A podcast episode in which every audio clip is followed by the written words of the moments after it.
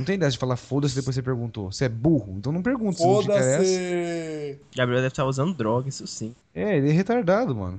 Mano, eu estou sem janta faz seis dias, sem almoço faz quatro. Pede na Foda-se. rua, mano, faz Agora igual eu. Eu já pedi, mas os caras me vê gordo. Tá ligado? Os caras me vê gordo e falam, você não precisa de comida. O Foda-se. que, que foi, Lucas? Eu não tô te ouvindo, peraí.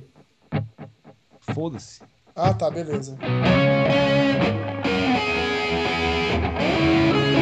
Olá, ouvintes! Está começando mais um Conspiracast. Meu nome é Igor e em Briga de Saci só tem voadeira. Olá, ouvintes. Meu nome é Queiroz, eu sou amigo matemático de todas as noites. E está começando mais um Conspiracast, porque o Igor esqueceu de falar isso. Não. O gato, o gato preto cruzou a estrada, passou por debaixo da escada. Olá, ouvintes. Eu sou o Gabs, o amigo pinguim de todas as noites. Se você quiser tirar os poderes de um Saci, basta tirar o gorro que ele usa. Tem dessa? Tem dessa, cara. Olha. Tem do Pica-Pau Amarelo antiga, ensinava, tá ligado? Tio Barnabé, o tio, tio O Barnabé. Barnabé. Eu aprendi lá também. Hoje no Conspiracast a gente tem aqui um convidado mais do que especial, né, Igor? E isso muito mais do que especial. É um cara aí de um podcast famoso chamado Zumbicast. E é o nosso amigo que eu vou deixar ele fazer as honras, porque, de novo, eu falo, eu não sou mordomo. Então, se apresente, ó, convidado ilustre. É, ele falou convidado especial, viu, gente? Porque eu tenho probleminhas mentais, viu? Por isso que ele falou especial. Eu tenho um grau de autismo. Galera, mu- muito obrigado pelo convite. Sou Tovaz do Zumbicast. Fico lisonjeado,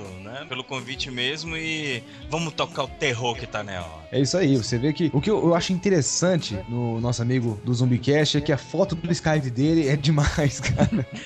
É demais, mano. É um tiranossaurozinho. É um velociraptor, na verdade. Bom, temos um outro convidado com que. sangue na boca e na- nas garras. Nós temos um outro convidado que na verdade não é convidado, ele já é de casa, mas ele sempre fica menosprezado, tadinho. O Igor todo episódio esquece de Toda vez me corta. Nossa. Ninguém Vai, tem paciência comigo. Mete o pau, Gabriel. Olá, ouvintes. Aqui é o Gabrix e eu caçava Saci. É isso, amigos. No programa de hoje, não respeitando o Halloween e todo o imperialismo norte-americano que oprime a cultura brasileira, nós falaremos do Halloween também, mas nós vamos falar sobre o folclore, superstições, todo tipo de sorte e azar que você pode ter na sua vida. É, porque, porque você, se você é influenciado aí pela cultura yankee, opressora capitalista do século XXI, neoliberalista, você não, não sabia provavelmente que hoje é um dia muito especial pra cultura brasileira. Porque hoje, instituído na lei, é o dia do Saci. Desde 2005, 31 de outubro é o dia do Saci. É isso mesmo, mas tudo isso. Depois dos e-mails. O cara cantou um funk, praticamente. Porra, mano.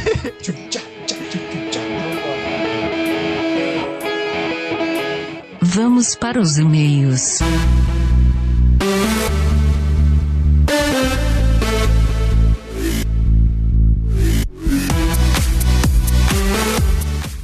Queiroz, Opa. eu venho aqui falar que hoje recebemos um e-mail grande. Não um, na verdade vários, mas tem um, um em especial. É, temos um e-mail que foi praticamente uma bíblia mandada em PDF, né? O cara escaneou a bíblia e mandou pra gente. Por motivos óbvios, né? O ouvinte vai entender a gente, a gente não vai ler o e-mail inteiro, a gente vai transcrever algumas partes desse e-mail em particular. Mas fique tranquilo, é porque o e-mail excedeu é, 3 gigas. Então, Nossa, De arquivo texto, né?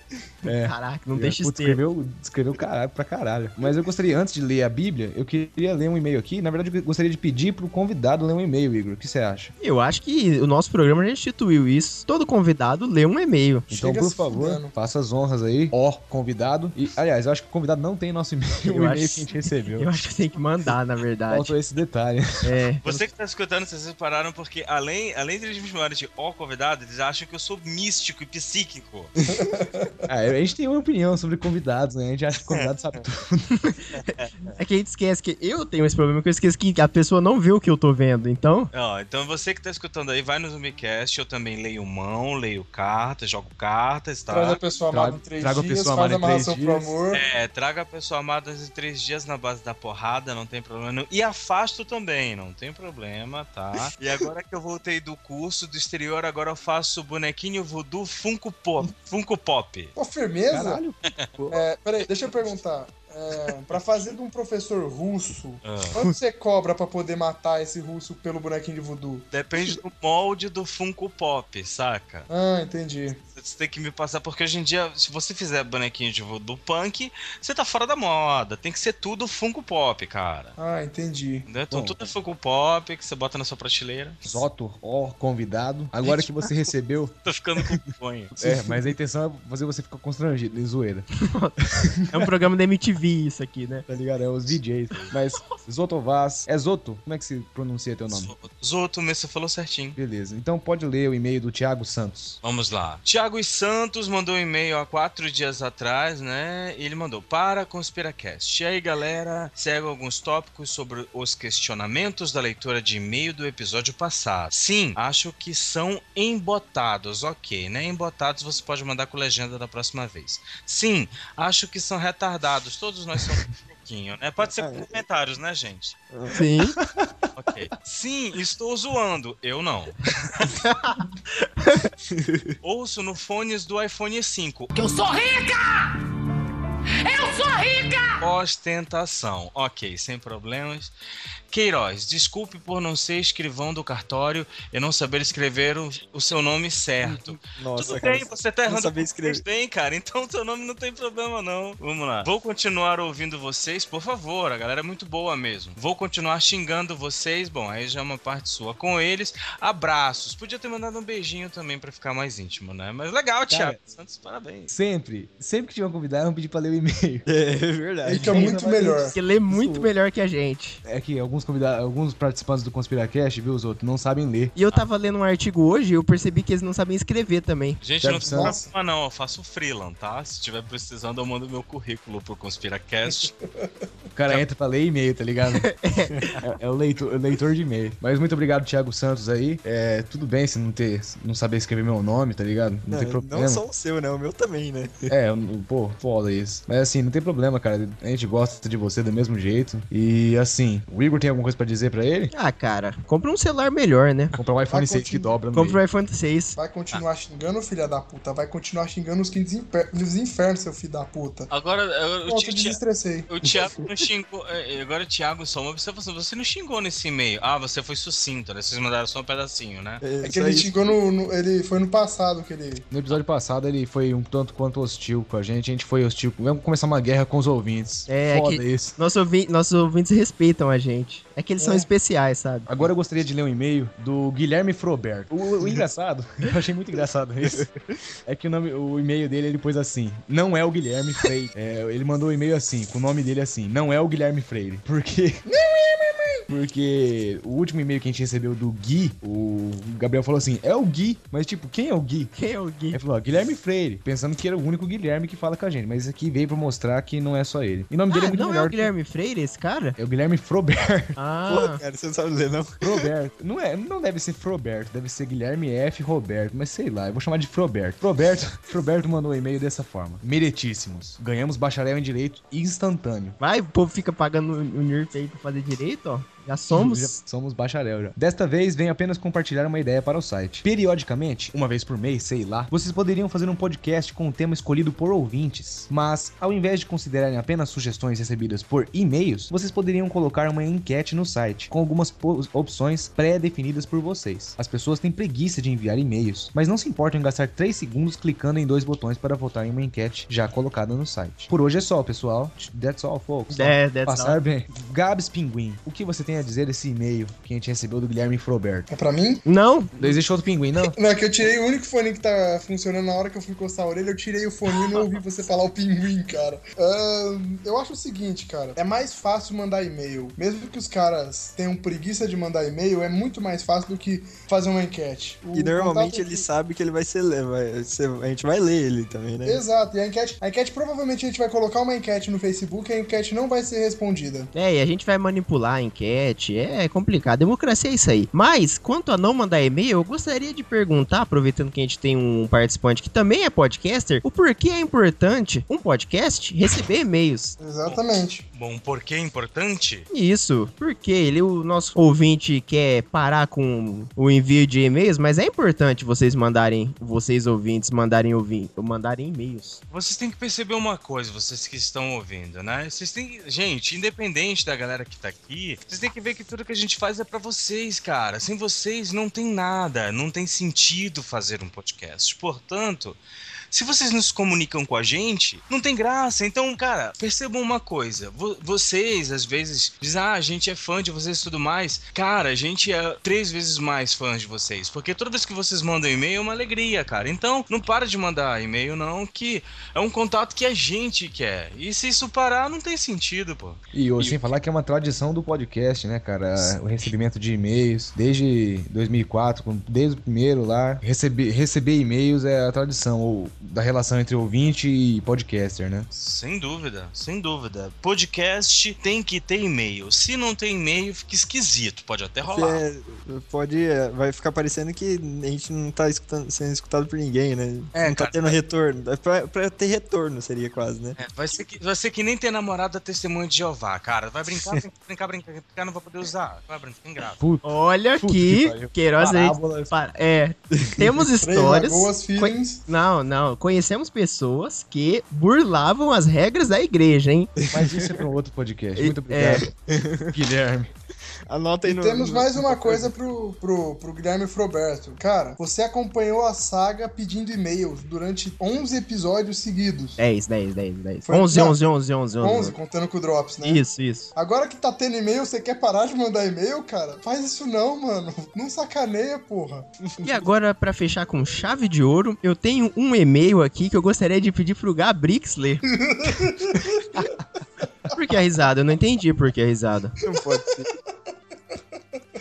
Eu vou desligar o fone por umas duas horas, depois a gente volta. Você tem um e-mail aí? O que que eu mande, Gabrix? Não, eu tenho aqui, cara. É o e-mail do nosso amigo Rufus Barbado, que em breve, não vou nem dizer. Inclusive, temos um almoço amanhã no restaurante super chique com ele. Puta, não Mas- tem mais, cara. Foi mal, eu esqueci de falar. Não tem? Nossa, que. Nossa, que secretário, hein? É, mas beleza, lê o e-mail aí, Gabrix. Tá de sacanagem comigo. Não, cara, tô falando sério. Bom dia, boa tarde, boa noite a todos os gafanhotos da conspiração. Independente do horário que esteja lendo esse e-mail, meus cumprimentos. Caso for ler ao vivo, para bem da nação, faço fa- hum, favor por alguém boa são e oratórias. Tá de sacanagem comigo? É, não pode ser. Acho que é pra alguém esse- essa mensagem. Assim, é isso. Não, é uma tese TCC, só pode. Beleza, vamos lá. Fiquei muito surpreso com a resposta de, de vários ouvintes com o problema, de, problema da diferença sonora ao longo dos casts. Não esperava que tantas pessoas também compartilhavam o mesmo descontantemente. Meu, meu. Nossa, que merda. Queiroz, fala pra mim, você foi garoto propaganda do Telecurso 2000, não foi? Assim resolvi olhar ainda mais fundo a origem da questão. Questan. Questão. Questão. Essa, essa Question. veio, nossa, Da Quest. Christian. É da quest. Christian. essa veio doendo dos ovos até no umbigo, tá ligado? Essa questão. Notei que Ah. alguns participantes têm um timbre de voz mais baixo, não agudo. É, eu acho que daí foi uma indireta, tudo bem. O que eu acredito faz o programa de edição fazer uma leitura errônea para os devidos fins. Dessa forma, apesar da leitura do programa informar um valor de volume X, esse som mais oco. Ele fala pra dentro, então, no caso. Aí você ouve o Lugina falando aí. É, se assim posso dizer, ressoa mais baixo. E faz com que pre- precisamos aumentar o volume. Por sua vez, nos desagrada quando o timbre mais agudo. É, quando talvez a o- outra pessoa que vai falar acaba estourando o ouvido, né? Com vo- volume semelhante. E ajustamos o volume para que o som do timbre mais alto fique confortável e o outro passa a ficar quase inaudível. Bem é isso. O cara. Mas, mas antes de mais nada, gostaria de levar os últimos trabalhos da edição, pois a irritação e a necessidade de mudar o volume foram quase que inexistentes. Uhul! Obrigado, obrigado. Aí agora eu, eu vou passar pro Lucas, que é. Ele, ele sabe recitar a Bíblia melhor. É, não. Então, é. Aí ele conta uma história aqui que eu acho que os ouvintes não vão querer ouvir. É, já, é, pá, é assunto Não, interno. Lê o Seria, e-mail seria dele. mais pra nós, né? Não, mas você quer que eu leia essa história, Igor? Ah, será que ele vai se sentir homenageado se a gente ler o e-mail dele? Pô, pô, mano, aqui eu. Cara, bloco de e-mails vai ficar grande pra caralho, já tá dando uma hora. Então, ó, vou te, vou te dar uma dica. Lucas. Faz o seguinte: lê, mas pra agilizar, vai sair assim, ó. Aí tu, ah, na edição, tu bota. o- Ah, Ótimo. mundo. Então Ah, eu vou ler a saga do nosso amigo aqui, Rufus Barbado, que assim que ele chegar. Tem, uma, tem uma novidades que o ouvinte vai aprender aí. Aprender não, porra, vai descobrir. Mas É, deixa acon- acontecer. Então agora é o seguinte. Vamos fazer um pagode aqui rapidinho? Pô. O pagode do jeito que a gente faz, do jeito que a gente gosta, bagunçado. Não, bagunçado não, um pagodinho. Um pagodinho, arrumado. Arrumado. Deixa acontecer. Naturalmente. No último semana, ver. Você chorar. podcast. Em Deixa podcast. que o amor. Encontre a gente. Nosso caso vai eternizar. Olha só, e- eu fui, eu fui convidado pra participar do Conspiracast, não pra ser jurado do The Voice. The Voice Brasil. Não. Ah, Já acabou, já. Já acabou, Gabriel. acabou. Que E- não, e o pior não é isso, é que eu não viraria minha cadeira. Eu vou falar Não, a verdade. Quando isso acontece, Nem eu viraria minha cadeira. no último fim de semana fui viajar para outra cidade de carro. E para me acompanhar na minha aventura de 3 horas, resolvi levar meus todinhos. Sim, o Conspiracast foi o escolhido da vez, para ser meu companheiro de aventuras. Entretanto, entretanto, puta que pariu. Entretanto, fui sabotado por quem eu menos esperava.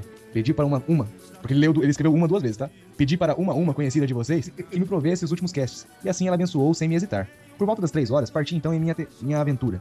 Não temeria mais nada, pois comigo levava todinhos e de nada temeria. O cara escreveu temeria duas vezes. Desnecessário. Não Erro temeria meu. mais nada, pois levava todinhos e de nada temeria. Erro meu. Após cerca de 30 minutos, percebo que estava sozinho na calada do caminho, que algum tipo de tigre havia abocanhado aqueles que, com que me resguardavam. Olhei para os lados para tentar entender, entender o que estava acontecendo, e foi então que vi. Olhando para o painel do carro, percebi que estava sem gasolina. Morri, pronto, fim do podcast. Não, olhando para o painel do carro, percebi que o arquivo estava muito mais curto do que devia. Ao mesmo tempo que fiquei feliz pela. Queiroz morreu, vamos rezar para a alma dele. O que houve? Queiroz, Queiroz? morreu ou caiu. Não. Fiquei feliz pela epifania. Fiquei triste com a traição, pois aquela que compartilhava o mesmo Locus e Cronos dos todinhos havia me passado arquivos corrompidos. Meu Deus, que horror. Aquela que deveria ter sido uma história de amizade e companheirismo havia se tornado uma novela de traição. Já acabei. Por fim, entretenimento feito, gostaria de fazer um último ensejo. A evolução do Conspiracast é notável, não só pela edição, que é a parte mais palpável, mas também pelo afinco e dedicação dos participantes, em querer passar um conteúdo de profundidade e qualidade. Peço que não cessem. Me despeço com uma reflexão que tive ao ler o renomado livro de Sun Tzu, A Arte da Guerra. Santos, Santos. Sun Tzu, obrigado. Não é em tempos de banquete que vemos um bom rei, mas em tempos de guerra que vemos um bom líder. Olha que bonito. Ó, palavra Esse- esse- esse- da salvação. Graças a Deus. Mas é isso. E-mails Em nome lidos. do Pai, do Filho e do Espírito Santo. Eu acho que o bloco de recados ficou um pouco grande, então vamos rapidamente, sem perder mais tempo, falando. Se você quer mandar um e-mail, mande para contato@conspiracast.com.br. Se você quer acessar o Facebook, facebook.com/conspiracast, isso funciona, eu descobri. Se você Ou pesquisa na barrinha de pesquisa, se você não quiser colocar lá, né? É, se você quer entrar no site conspiracast.com.br, dá pra mandar e-mail pelo site também na aba contato. E artigos, é, resenhas profissionais de filmes, uh, podcasts, artigos e tudo que você pode achar e muito mais. E qualquer dúvida que você tiver, pergunte arroba conspiracast.com.br. É isso, vamos para o episódio. Viagem no balanço, cê se vai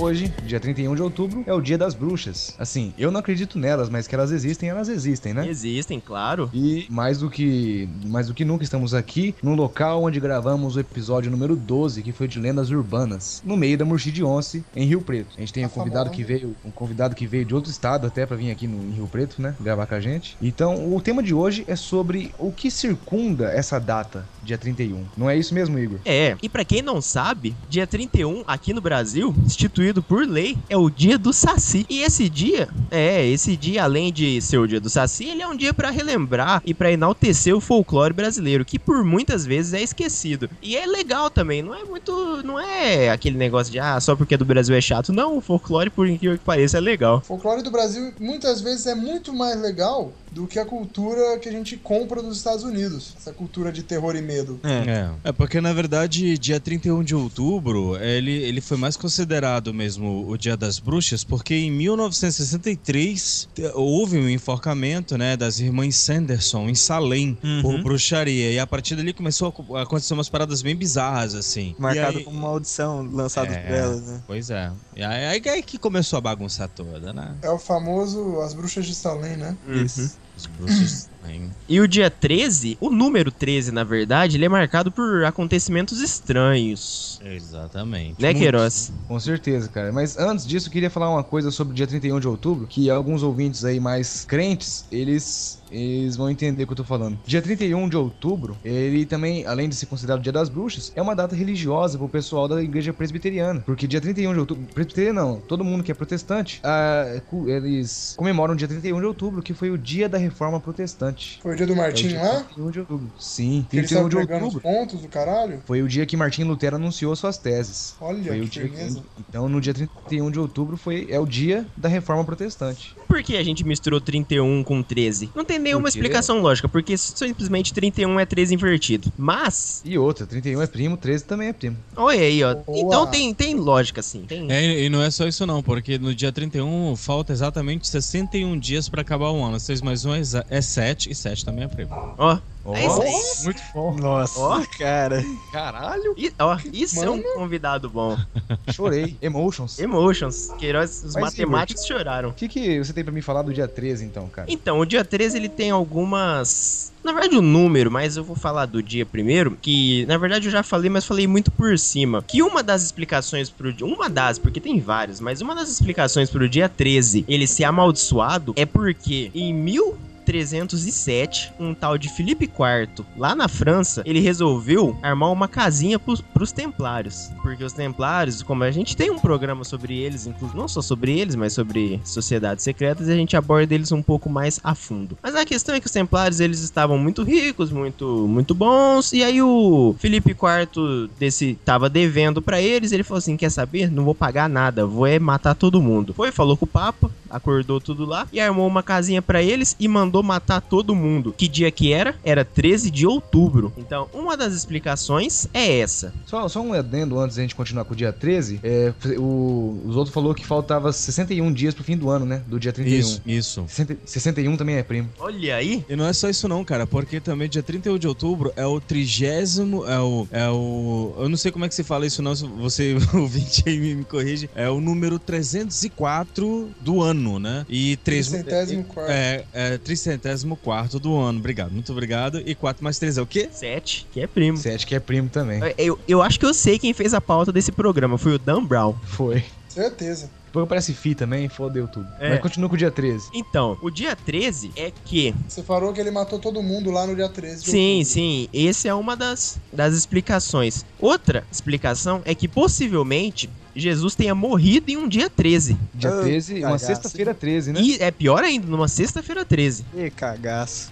Às 3h33 da tarde. Porra, três por todos os lados, né? É, cabalístico. Outra coisa que, que determina dia 13 como um dia cabalístico é que na cultura egípcia, né, a vida era co- composta por 12 estágios diferentes. E se o ser humano alcançasse o 13 terceiro estágio, era a vida eterna. Ou seja, ele foi assimilado como uma morte. O número 13 foi assimilado como um estágio onde o, o ser humano não volta a encarnar de novo, só que foi de uma forma positiva, porque é a vida eterna. Então, assim, o número 13, ele tem tanto uma conotação boa e como uma conotação ruim. Só que na cultura ocidental, dominada pelo capitalismo, que é essa parte do Pelo catolicismo. o. E é verdade esse negócio do catolicismo, porque nas culturas antigas, pré-católicas e pré-cristiânicas, não sei nem se essa palavra existe, o número cristãs. cristã, obrigado, é bom ter alguém inteligente. Pré-cristãs, o número 13, ele era era visto, ele era um número muito bem visto pela sociedade. Algumas sociedades, né? Lembrando. É, algumas. Tem mais uma- um motivo que faz o, o 13, aí, o dia 13, ser, ser, ser considerado um dia ruim, né? Na, na Idade Média, mais ou menos, teve uma, uma determinada sexta-feira em que. Eu não vou me lembrar exatamente o local, tá? Você não tava lá no dia? Não, não tava. Infelizmente eu tava jogando bola com os parceiros naquele dia. Um, um rei instituiu uma caçada às bruxas e matou uma porrada de bruxas queimadas na fogueira. E detalhe, era uma sexta-feira 13. Só que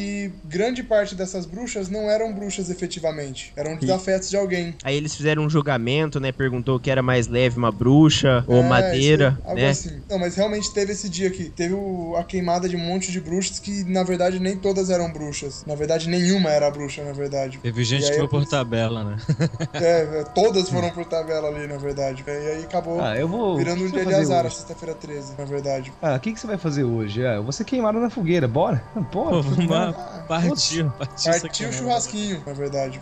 Não, mas. É, ah, não, não só isso também, mas na cultura também oriental, os japoneses. Os japoneses, eles odeiam o número 13. É verdade. Eles também têm uma, uma, uma concepção de que o número 13 é um número de azar, tanto que se eu nunca fui, não posso confirmar isso. Eu fiz uma pesquisa, mas tem gente que confirma, tem gente que não confirma. E eu realmente ainda não conheci ninguém que foi pro Japão de fato, que os edifícios lá não possuem um número 13, porque Não, não, não é. senão seria assombrado, né? Não, o que acontece é o seguinte: é, não é o número 13, é o número 4. O número 4. É o número 4? Porque a palavra 4 em japonês é shi. E a palavra para morte em japonês também é shi. Então, como eles, eles têm a mesma palavra pro, pro número e pra morte, eles geralmente eles não. Nos prédios não tem o quarto andar. Onde Ah, então, tem- então, então a história do prédio é o quarto andar. Isso, é o, Onde qua- não o tem o número prédio 13? é o quarto andar. O quarto andar. O 13 eu não. Até porque, né? é, vocês já ouviram falar das gerações japonesas, né? Uhum. Quem é filho de japonês é, É. Nisei. Quem Isso. É neto de japonês é Sansei. Agora, Ni é 2, San é 3. Se fosse pra ver quem é bisneto de japonês, seria Shisei, né? Uhum. Que é a quarta geração. Só que eles não falam o Shi, porque Shi é morte. Eles chamam de Yonsei. Hum.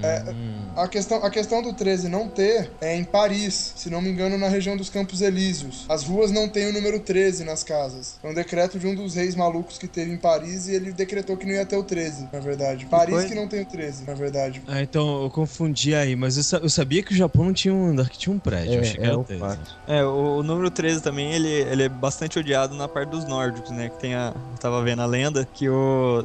Um, de, um, chu- de um churrasco, né? De um churrasquinho que o Odin tava dando lá na laje dele. É, todo mundo, ele chamou todo mundo pra sentar na mesa pra comer. Aí, enquanto o Loki não tinha chegado, tinha apenas 12 pessoas comemorando a, a maravilha do. A do fita mundo. que eles estavam É, armando fi- lá. É, os nós na fita. Aí quando o Loki chegou, sentou na mesa, a desgraça caiu sobre o, sobre o, o churrasco na laje. Deu Tudo ruim. Eita, pega. A carne, na verdade, era gato. É, todo, ele ficou descobrindo. Descobriu, Ele ah, chegou pra dar uma ideia Estavam tomando glacial. Ele chegou pra dar uma ideia errada. É, eu tava com meus manos lá na minha quebrada, chegou o Loki e veio dar uma ideia errada, né, cara? Basicamente é isso a vida do Loki. É, o Loki é a ideia errada, né? é, ele é o, é o deus da, da, da mentira. Da cagada, da Da, cagada. da cagada, da cagada. Mas outra, outra curiosidade sobre o número 13, aí isso aqui é Wikipédia total, porque é muita informação pra eu colocar na minha cabeça. É que o calendário antigo, ele representava o calendário lunar. Isso mesmo. É, e ele 13 possuía... meses, né? Isso, 13 meses e 28 dias. Mas é que esse número, como o Gabriel muito sabe, ele tava ligado ao ciclo menstrual da mulher.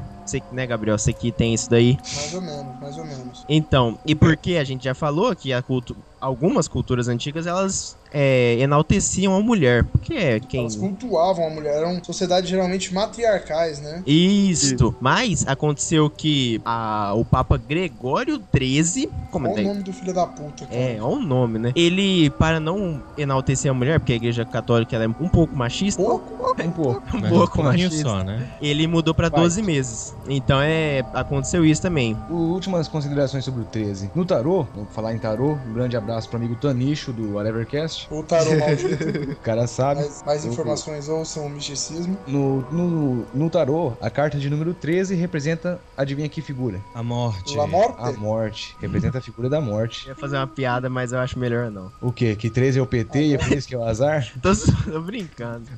Eu, eu respeito a sua, eu respeito a sua opinião política, Queiroz. Vai se fuder, Igor. 13 confirma. Ei, Queiroz. Mas é isso. E também tem algumas curiosidades aqui sobre o 13. Que alguns pesquisadores. Eu, eu adoro essas informações assim. Baseado em estudo científico, alguns pesquisadores relatam que um grande dilúvio aconteceu na sexta-feira 13. Que estudo? Quais pesquisadores e quais relatos? Eu adoro essas informações. Uns mano chegou lá, descobriu Falou, que foi na sexta 13, tá ligado? Pra, pra molhar tudo tem que ser no azar, caralho. Eu adoro essas informações. Mas, gente, olha só, tipo, um, um dos acontecimentos que mais mexeu com o país esse ano, é, que aconteceu recentemente, foi no dia 13, que foi quando caiu o avião do Eduardo Campos. Putz, é Foi- verdade, foi- cara. foi no- Foi, foi foi no- foi no- terça-feira 13, não foi? Foi na, foi na terça, foi dia 13 de agosto, na terça-feira. Ó, cabalístico, terça-feira 13. Yeah. E o legal é que ele tinha 49 anos, 4 mais 9, dá quanto? Certo, Pois não, é. 13, tá certo. E É 4 que- e 9 são quadrados perfeitos. É, Mas e, o- e é que foi a mesma data que faleceu o avô dele, o Miguel Harris, parece, em 2005.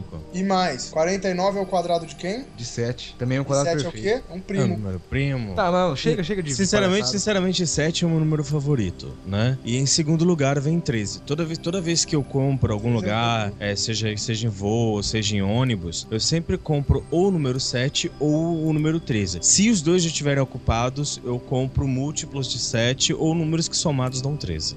Nossa, cara. Você tem, a, você tem a chance de disputar lugar com o Zagallo. razão. é, porque eu também, eu também, toda vez que eu vou viajar, eu pego 13. Mentira Eu que você pego pega o outro Eu pego número, 13, Gabriel. cara. Eu pego 13 toda vez. É, não é brincadeira. Mas continuando as curiosidades, eu já tinha dito aqui que Jesus morreu, possivelmente ele morreu em uma sexta-feira 13, que É, na verdade é da porque é a sexta-feira da paixão. É, como eu sou idiota. Assim, o que, o que acontece é que ele morreu na sexta-feira de fato. Mas, é, pra falar sexta-feira, é porque é sexta-feira da paixão, né, mano?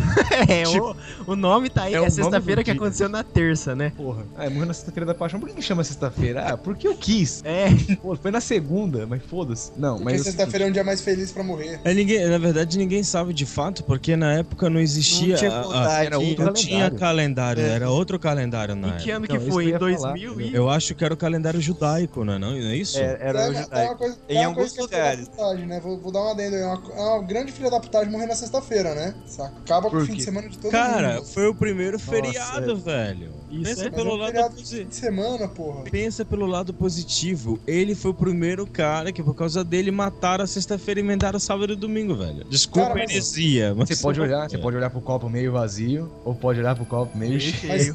Agora, agora que a gente tá falando tanto do 13, eu lembrei de uma coisa. Vamos, vamos fazer um jogo rápido. Quantas pessoas sentaram na mesa da Santa Ceia? 13. 13. Jesus Jesus, sentou? Jesus também sentou. Quantas morreram? Uma. Duas. Duas. Duas. Não, ah, é Judas contando com logo Judas. É, é, o Judas se matou, tá certo, verdade. Quê? Quantos ficaram sem orelha? Um. Isso, mano. Tá, vai Não, somando nem- que vai dar um número primo. Ninguém, não, ninguém, ninguém ficou orelha. Ninguém ficou sem orelha lá. Cara. Ó, o E- Pedro, quem Pedro ficou- lá, meteu a espadada na orelha do soldado. Não, mas o soldado ficou sem orelha, não Pedro. Não? Não, mas é o soldado. Eu perguntei quantas pessoas ficaram sem orelha naquela ocasião. Ah, pensei Ah, que era tá. na mesa, pensei que era na mesa. Que era- E mais pra frente, outra pessoa cortou a própria orelha e mandou por e-mail. Van Gogh. É, e-mail. mandou, Van Gogh mandou por Gog e-mail. mandou um e-mail mesmo. Essa eu fiquei curioso agora, cara. Querel demais agora. Ei. Gabriel, para de usar droga. Naquela época, o 13 era considerado uma ligação com Deus. Por isso que eu acho que Jesus colocou 12 negros com ele, né? Pra, com mais um, 13. Não, na verdade era todo mundo meio branquinho, cara. Ah, é, não, tá cara, certo. naquela, Não, naquele cara. lugar. Não, todo mundo era meio amarelinho, né, na época. assim. Não, era, era pare- quase tudo meio indiano, sei lá. É, uma coisa. Que- Era meio. Era meio café Cara, Tipo, com leite. Israel. Mais fácil a gente falar que era quase meio árabe, né? É, era árabe que. Osama. É tudo Bin Laden ali. Bin Laden. Fora o imperialismo ótimo. norte-americano. Mas, pessoal, a gente vê que é, muitas pessoas têm essas coisas com o número 13 e, e isso gera su- várias su- superstições, né, cara? Vocês já conheceram alguém, cara, tet- com tetrafobia? Eu já conheci. Triscaidecofobia, né? Já viu essa? Trisca. Não, esse eu não vi. Eu não sei Então, ó, que- esse eu não agora é o seguinte. Agora, Igor, eu quero propor aqui. Eu quero propor um Faz a momento... proposição aí. um- Puta que pariu. Eu quero propor um mo- momento Aurélio. Vambora. Triscaidecafobia vem do grego tris, que significa três, kai, que significa e, e deca, que significa 10. Ou seja, 3 e 10, que é 13. E phobos, que significa medo. Triscaidecafobia é o medo, pavor, fobia do número 13 e a necessidade de evitá-lo, evitar usá-lo, evitar vê-lo e evitar estar em ambientes onde o número seja 13. Essa é a definição de triscaidecafobia. O negócio é o seguinte, eu vou fechar aqui meu negócio de pesquisa porque ele só tá me dando informação errada. Eu fui procurar justamente a fobia do número 3, me aparece que tetrafobia. Eu disse, gente, isso é 4. Tem até 4. Eu disse, não, mas ele, o cara me mostra aqui. Veja, tetrafobia é o medo do número 13. Eu disse, ok, tudo bem, né? Ok. Vambora, né? Tá certo. Ok, vamos falar, né? Vamos dar uma de culto, assim, dos podcasts dos, dos colegas, pô. assim. Aquele que estudou a tarde inteira. É, né? Tipo Não, assim, pô, é. o cara sabe. Eu só tô levando tiro de canhão. Vou fechar o Wikipedia nessa merda aqui. Vai ser na merda essa porra. Mas, ô, pensa bem, cara. É um absurdo ter, o cara ter um. Sei lá, cara. É claro, todo mundo tem medo de um monte de coisa, mas tricaidecafobia é uma coisa que realmente eu acho que a pessoa que tem tricaidecafobia já tem embotamento severo, outra debilidade, assim. A- a- a- Pior que o cara conseguir ter medo de manequim, cara. Ah, Não, não, eu já- mas eu peraí, peraí. Eu gente. defendo, eu defendo medo de manequim, porque tem manequim que é bizarro. Não, eu, eu tenho medo de manequim, é por isso. Manequim de loja onde vende roupa de funk aqui no Rio de Janeiro é bizarro. Manequim me lembra boneco, boneco me lembra boneca Nossa. e boneca E boneca te lembra que- Annabelle. Annabelle. Então, e eu sei que alguém tá tendo uma promoção sobre Annabelle, então eu vou deixar deixa pro Jabá no programa, hein? Deixa uma salva de palmas pro meu editor. Porque o cara sabe fazer gancho da puta que pariu. É, na verdade, você tem que escutar o podcast. É o Sexta Meia-Noite, Conspiracast, Mundo Freak e o Zumbicast. E a gente gravou um podcast super especial pro dia 21 de outubro. E lá tem uma promoção que o Conspiracast também tá participando, que você pode ganhar um baralho especial, temático da Annabelle. Muito legal. E, a- e- e agora você tem que ter cuidado quando você disser que a sua amiga tá parecendo uma boneca. Uhum, porque ou você chama ela de Annabelle, ou você chama ela de. Hum. É. E aí, boneca? E aí, boneca? Tá ligado? É verdade. Gente, mas eu, eu conheço uma pessoa que tem fobia ao número 13. Como é o nome mesmo da fobia? Triscaidecafobia. Pois é, isso aí. eu, não, é, eu nunca. Triscaidecafobia. Triscaidecafobia. Vou tentar falar isso cinco vezes seguidas depois. Que tem triscaidecafobia, mas é porque aconteceu um fato muito trágico na vida dela no dia 13. E aí ela pegou e, e ela criou fobia pelo número 13, devido a ela linkar sempre ao que aconteceu nesse dia. Nossa, mas aí é um trauma, né, cara? É, mas aí, cara, che- chega a ser bizarro, assim, é bizarro mesmo, gente. Você que tem fobia, ou você que não, na verdade, você que não tem fobia nenhuma, você não tem noção do que é ter pavor de alguma coisa. Eu realmente tenho fobia, eu tenho aracnofobia mesmo, né? Eu tive Pô, que uma... bom que você falou, nós estamos no meio da Monchidionce, cara. Olha ali no chão. Olha o tamanho daquela tarântula. Tá maluco, cara? É, é capaz de eu, de, eu, eu- de eu perder a noção, assim, cara. Pular janela de prédio, cara. Quase. Não sei, cara. Não sei se eu sou capaz, não. Meu, meu, meu, meu punk. E aí teve uma, uma dessa dela, dela realmente. Ela não gosta. Ela não gosta de olhar pra números do elevador número 13. Se alguém aperta o número 13, ela sai do elevador. Ela não gosta de. É, ela, ela criou uma, uma, uma parada meio doida, assim. Se é uma compra. Ela, ela, as somas da compra dela não podem dar é, 13 e algum, alguma fração. Se for ela não compra, ela criou uma fobia mesmo. Pode vir, monstro. Pode vir. Olha o bicho vindo, ué. Vem, monstro, vem, monstro. Pode vir comigo, monstro. Porra.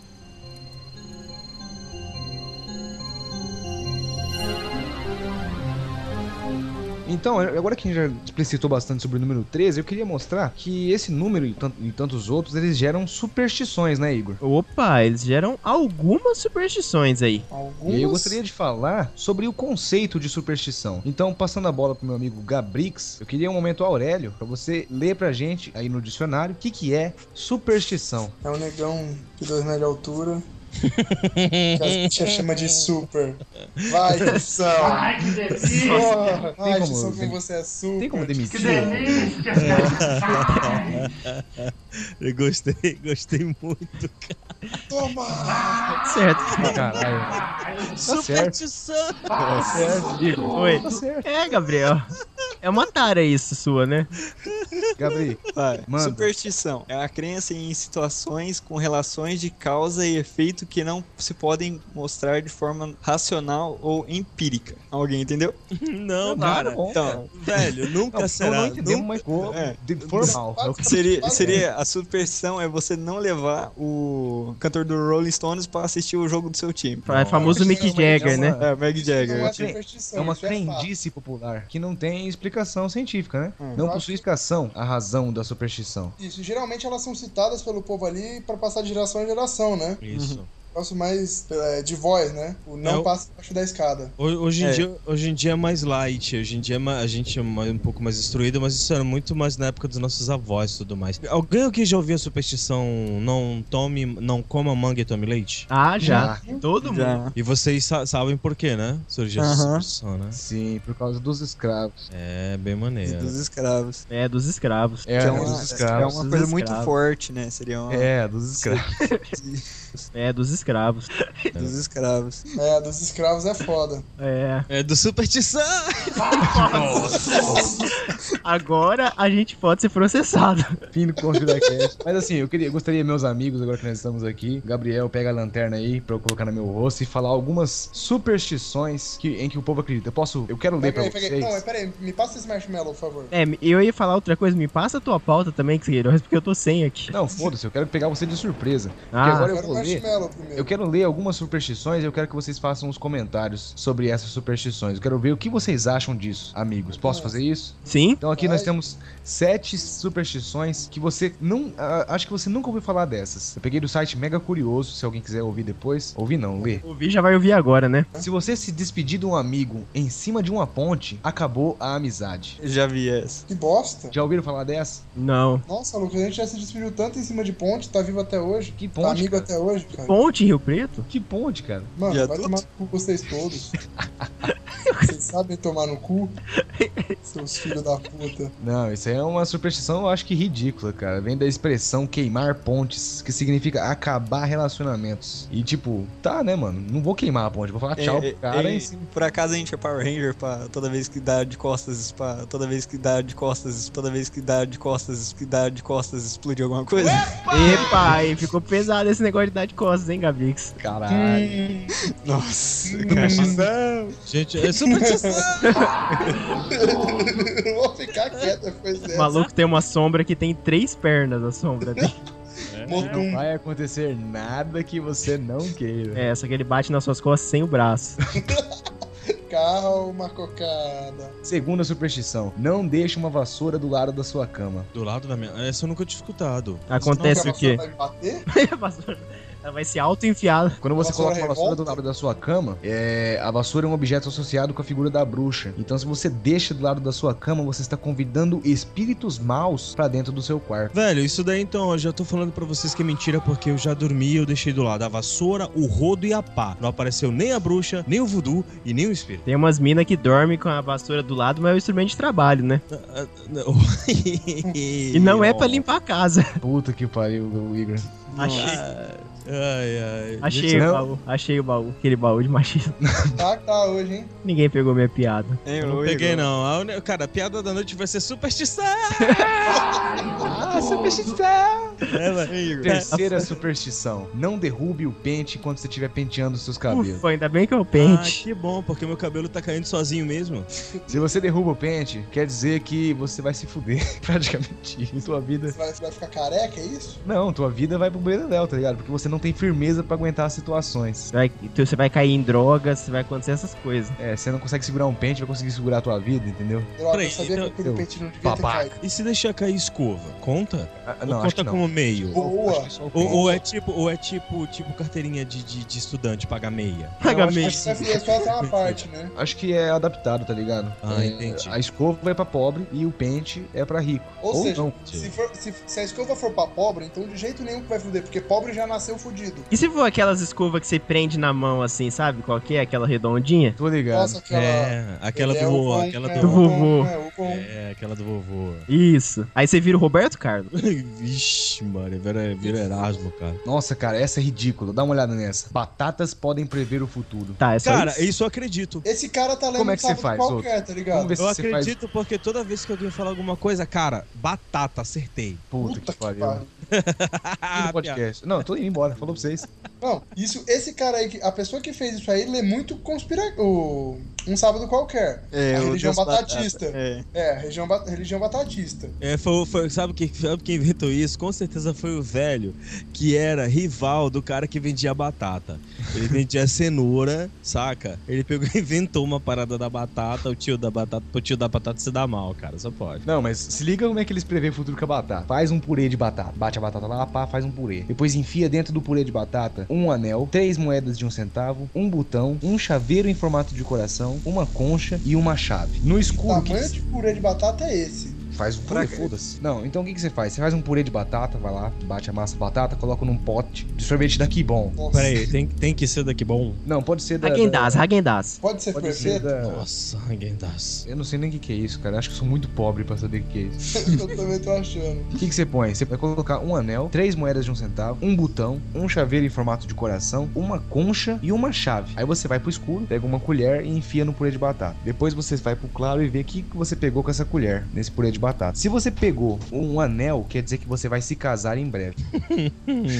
Tudo a ver. É. Se você, Tudo, pegou, se você pegou moeda, alguma das moedas de um centavo, você vai ter, ser próspero, vai ser prosperidade. Se você pegou o botão, significa que você vai ficar solteiro. Se você pegou o coração, quer dizer que você vai achar o amor da sua vida em breve, só que não vai se casar, vai ser um lance só de superficial. Sim. Vai ser só uma Ah. pegação. Só vai ser uma pegação. A concha significa grandes jornadas e a chave é sinal de sucesso. Olha, todo mundo caçando a chave. Não, tudo bem, eu quero saber só por que, que a concha significa grandes jornadas. Não sei. E Não por que, que o sei. botão significa estar solteira? Porque você vai comer o botão alheio, é isso?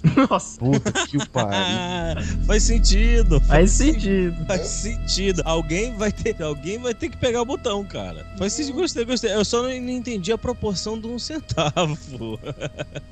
Fosse Quem que pega um centavo e fica rico, tá ligado? Fica próspero com um centavo. Pode vender moedas de um centavo. Elas são raras hoje em dia. Agora vem uma Ah, superstição que é. Agora vem uma superstição que é bem interessante e vem no âmbito do teatro, que é a última fala da peça não pode ser dita nos ensaios. Como assim? É, vocês já ouviram falar que antes de começar uma peça, antes de apresentar, o pessoal fala assim, merda. Merda. Ou quebra a perna. Ou quebra-perna. Sim. Uhum. Já ouviu falar do merda, né? Já, Esse claro. merda tem até uma, uma explicação que o Jô Soares deu. Mas enfim, eles falam que a última fala não pode ser dita até o dia da, da estreia do espetáculo. Isso daí é mentira, velho. Que ela só pode ser dita na presença da plateia. Claro que é mentira, mas é superstição, entendeu? Ah, se vocês quiserem, eu posso procurar. Eu tenho, uma, eu tenho um, um amigo meu aqui que é o. Deixa eu ver se ele tá até online, o Pedro. Pedro, ele até participou do filme super prestigiado, premiado. Hoje eu não quero voltar sozinho. Ele, ele, ele fez parte do elenco principal. Ele pode confirmar isso pra gente. Peraí. Ó, participações instantâneas. Vamos ligar pra ele. Faz a chamada Deixa, aí. deixa eu ver se ele tá aqui online. Peraí. O legal é que nós estamos no meio da Avenida Murchi de Onça, nós estamos falando. Ah, e o. Pedro, o Pedro faz bastante peças, incluindo ele fez uma peça com a Fernanda Montenegro, bem legal. Ele não tá online, gente. Ele não tá. Não, ele é bom, ele é bom. Ele é bom, ele é bom, ele é muito bom. E ele sétima não tá online. superstição. A última superstição que eu tenho pra trazer aqui desse site é que gatos pretos trazem sorte pra marinheiros. Ou seja, se você não for, traz azar. Se você for marinheiro, tá de boa o gato preto. Então quer dizer, você tem que fazer o Ciaba ou o Ciaga pra poder ter um gato preto. Virar marinha mercante. Puta que pariu. Dá trabalho pra caralho. Dá muito Caralho. trabalho. Os- Lógico, cara, se tu vira marinha mercante, você já ganhou na sorte. Então tu pode ter gato preto, branco, amarelo, azul. Porra. Ser prático. Olha aí, praticante. Agora vem cá, vo- você, eu tenho, eu tenho as minhas superstições para gravar um podcast ou para apresentar um evento. Vocês têm superstições? Pra gravar, É, para eu gravar não eu tenho tenho. nada, cara. eu Igor, não be- acredito nisso. é, ficar levemente alcoolizado antes de gravar não conta como superstição. não, é vício mesmo. Não, isso Ah, conta tá. como alcoólicos anônimos. Um grupo de apoio. Superstição, cara. Eu não sei se é uma superstição ou uma mania, tipo, meio que um toque, mas tudo que eu faço com a mão direita eu tenho que fazer igual com a mão esquerda. É, vou- não, vou explicar melhor. Assim, se, eu, se eu der três batidas com a mão direita, Ah. eu tenho que dar três batidas com a mão esquerda. Entendi. Isso vale pra tudo. Pra tudo. Porque se eu não fizer isso, pra mim alguma merda vai acontecer. Ok, quem foi maldoso entendeu a minha piada. É, alguma merda vai acontecer. Gabriel, você entendeu a piada? Eu, Eu não entendi, é entendi. por isso que eu estou mandando em cima. Ah. Queiroz caiu de novo? Não, ele fez um barulhinho lá de peido, tá ligado? É, eu acho que ele saiu do ambiente. Gabrix caiu? Não, tô aqui. Então, Zoto, qual é a sua superstição pra gravar um podcast? A minha superstição pra gravar um podcast, antes de eu gravar, eu bato três vezes com o microfone sem o puff, depois eu coloco o puff, bato três vezes novamente e só depois disso que eu plugo. No caso, eu, eu faço isso, mas é porque não tem. É mau contato mesmo. Não, uma coisa aqui, eu tô testando eu- seu mau eu- contato. Eu faço isso porque, na verdade, quando o Zumbicast começou, no nosso primeiro episódio, é, é, foi legal, foi bacana, mas não fez muito, mu- muita coisa. A gente disse, não, a gente tem que lutar por mais espaço, tudo no nosso segundo episódio só. E aí eu disse, não, cara, isso vai dar certo. Eu bati três vezes com, com, com, com o microfone na mão, aí tava sem um puff, né? Aí o, o Ozin, na época que a gente tava, falou, pô, bota o puff. Aí eu botei o puff e bati de novo, isso vai dar certo. E no, no- dois dias depois, a Fox confirmou com a gente parceria e a PlayArt também. Aí depois, desde, desde aí, então, toda vez que eu vou gravar podcast, eu faço isso. E tem dado certo, graças a Deus. Caralho, mano. Peraí. Nossa. Eu Olha- tinha uma. Eu tinha antigamente uma, uma superstição quando. com relação a assistir jogo. Eu, eu assistia. Todo jogo do Palmeiras eu assistia com uma determinada camisa do Palmeiras. Se eu assistisse com essa camisa, o Palmeiras ganhava. E eu fiz isso até o dia que o Palmeiras foi rebaixado pela segunda vez. Aí eu desisti. Aí Eu desde então, vale. você jogou fora as camisas, tacou fogo nelas, né? Não, eu uso todas ainda. Eu não, Não, eu não tinha- esse tipo coxinha. Venceu a mandinga, né, então. Passou o É, pra efeito. Passa. É. Passou o efeito. Mas eu tinha uma superstição também, cara. Aliás, o nome dele era Rogério. Tinha Ih, dois- rapaz. Ih, que isso? Nossa, cara. Superstição! Gente, eu vou levar isso pro Zubicast, sério. Eu vou gravar uma vinheta minha, velho. Superstição! Ah! Botar um eco assim. ah! Mandar pro Geekvox. Mas assim, tem algumas superstições que são mais populares aqui no Brasil. Vamos regionalizar, né, Igor? Opa, Aqui eu trago 13 superstições em que as pessoas mais acreditam. É, todo mundo aqui vai, se, vai conhecer pelo menos uma ou três. Uhum. Uma ou três, não, nada a ver. Vai conhecer algumas aí porque é muito comum pra gente. A primeira é que você quebrar um espelho significa sete anos de azar. Quem nunca ouviu esse? Beleza, isso aí, É verdade. beleza. Esse é verdade. Varrer o pé de uma pessoa faz com que ela não se case. Já ouvi também. E se você varrer depois dela casada, ela fica viúva. Tudo isso. Abrir o guarda-chuva dentro de casa traz má sorte. Isso. Colocar uma vassoura ao contrário atrás da porta faz com que, faz com que uma visita chata vá embora. Ah, isso não funciona, isso não funciona. É. Todo sábado eu coloco isso aqui, a visita não vai embora, fica aqui gravando CD em casa. Hashtag sentiu uma indireta.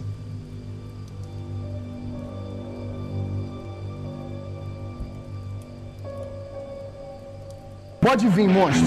Pode vir. Olha o bicho vindo, ué. Vem, monstro, vem, monstro. Pode vir comigo, monstro. Porra.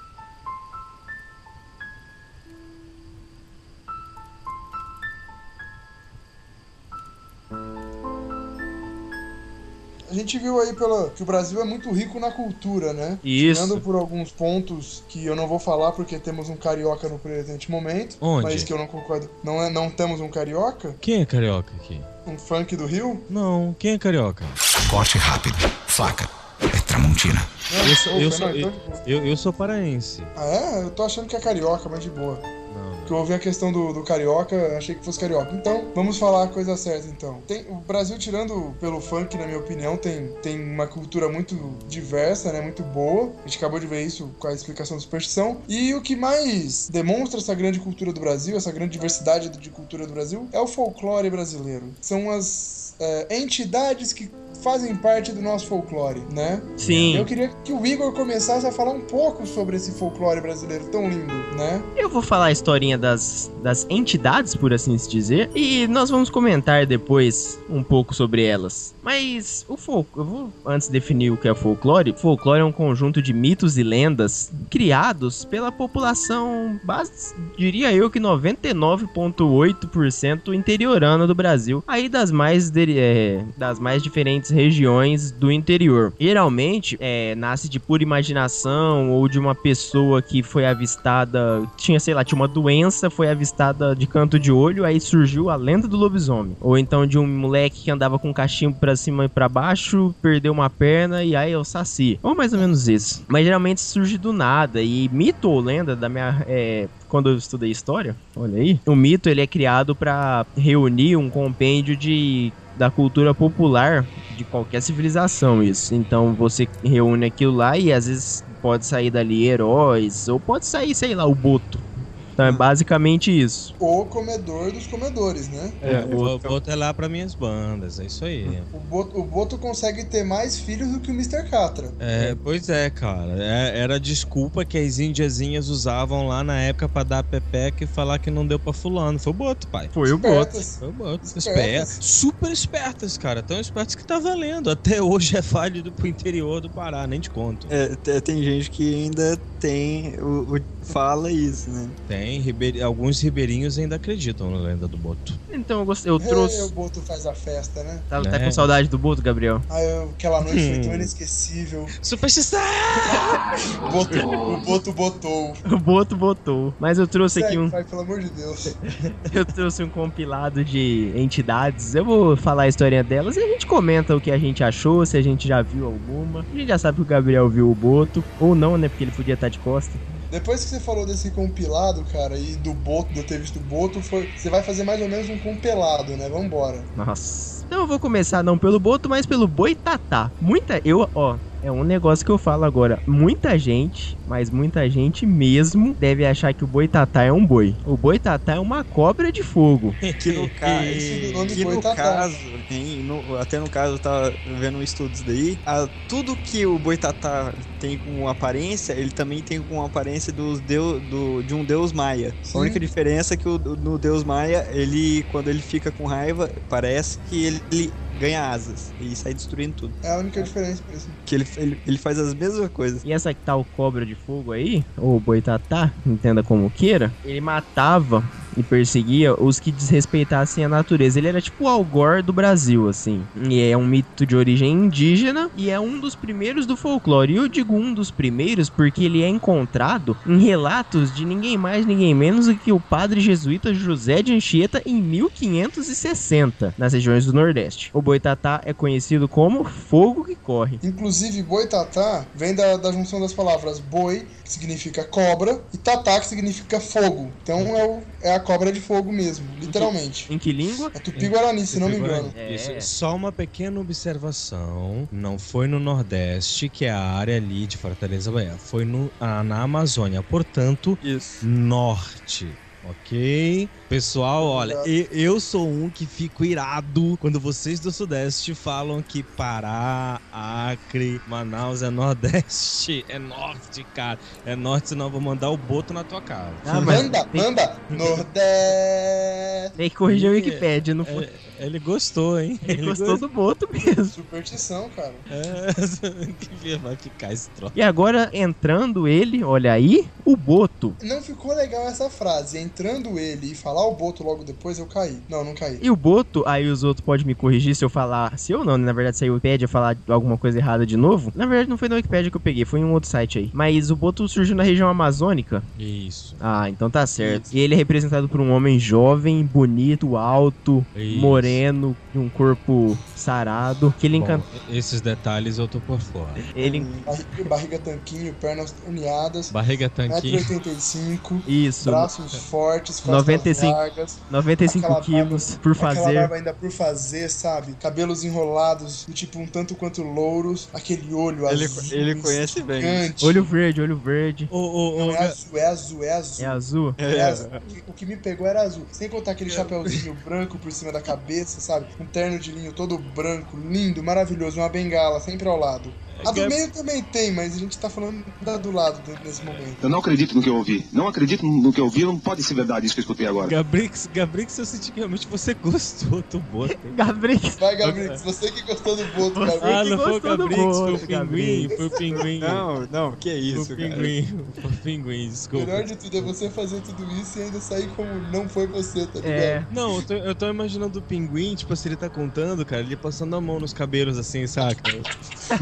Alisando aquele É. peitoral todo malhado e definido. Re- revirando os olhinhos, grande. Pois é, Tinha cara. também, um sorriso malicioso um tanto quanto charmoso. Caraca, isso foi uma descrição um tanto quanto real, mas. Apaixonada pelo Boto.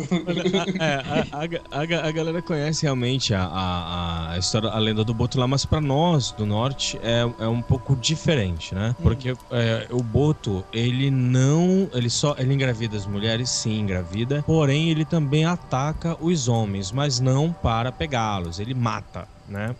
pra gente. Ainda bem que ele me confundiu. Seria, É. seria uma riva- é, o rival, né? É, ele é rival, então ele mata. Ele levava, é, ele levava as moscas pro, pro fundo do rio e algumas delas voltavam grávidas, segundo a lenda, mas os homens que ele levava ele sempre matava. Como essa coisa de essa essa essa, é, é, essa, essa coisa divertida sempre existiu em todos os tempos, então ele também conseguia levar homem também. Mas aí essa essa essa esse mito nasceu é, desde a época em que realmente chegou a- os, os exploradores e tudo mais, e aí né, chegou-se a constatação lógica, não que nada foi provado, mas também não foi provado o contrário de que o Boto não existe, né? Mas também não foi provado que ele existe, de que na época era porque elas queriam fugir mesmo da, da responsabilidade de, de tudo mais. Mas não quer dizer que ele não exista, tá, galera? Afinal de contas, o pinguim tá aí pra descrever perfeitamente o Boto, né? Detalhe, Bom, se eu, se eu descrevi perfeitamente, você está dizendo que eu descrevi perfeitamente, é porque mais alguém conhece o Boto. Eu prefiro não Zoto, me... tem não. alguma coisa pra você falar pra gente? Não, não, prefiro não, não, não me, não, não, não,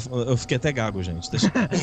Não, é, mas É. brincadeiras à parte, Boto ele é realmente descrito como uma beleza incrível, mas ele é descrito também como tendo um encanto irresistível para as mulheres, né? É isso. Por isso que as mulheres per, permiti- é, perdoar, os pais perdoavam a, a filha engravidar do Boto. É, o Boto ele já saía da água com a chave da Mercedes do lado, celularzinho, saca, da hora. O iPhone dourado, né? E iPhone ainda chegava nela e dourado. falava, te dou casa e mais um milhão na conta bancária. Pois é. Não, e tem. É, aí o Queiroz não tá aqui pra poder brincar, mas tem uma, uma linha aqui sobre o Boto que descreve que ele ia em bailes e festas e conquistava mulheres. É tipo eu, né? O Boto. Quermesse. ele vai em quermesse. tá Ele vai em quermesse. Só não falou Ele que ele embebedava. Se ele embebedasse as meninas, podia ser não, eu. nada, não, o cara, o cara era no cuspe, velho, era na lábia. É, então não sou eu o Boto.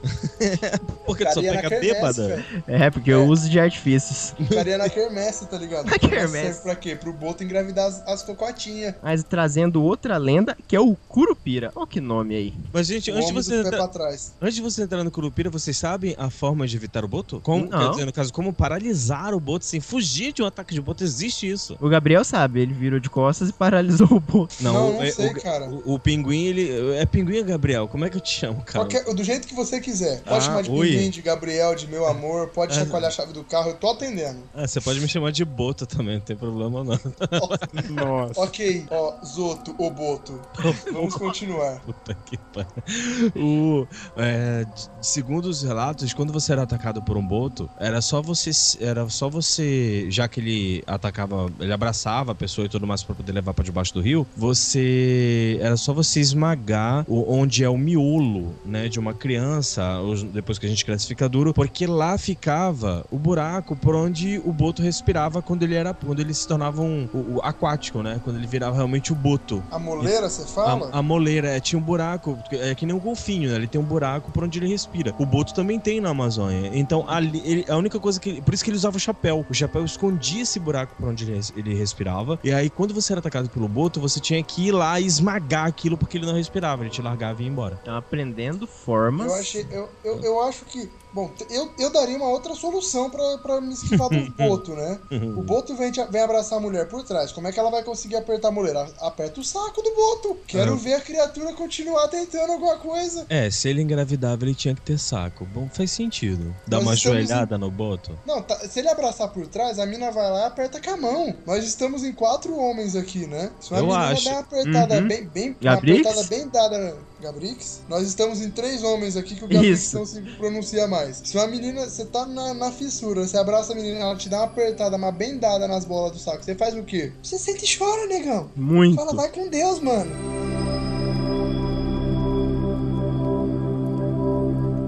Pode vir, monstro.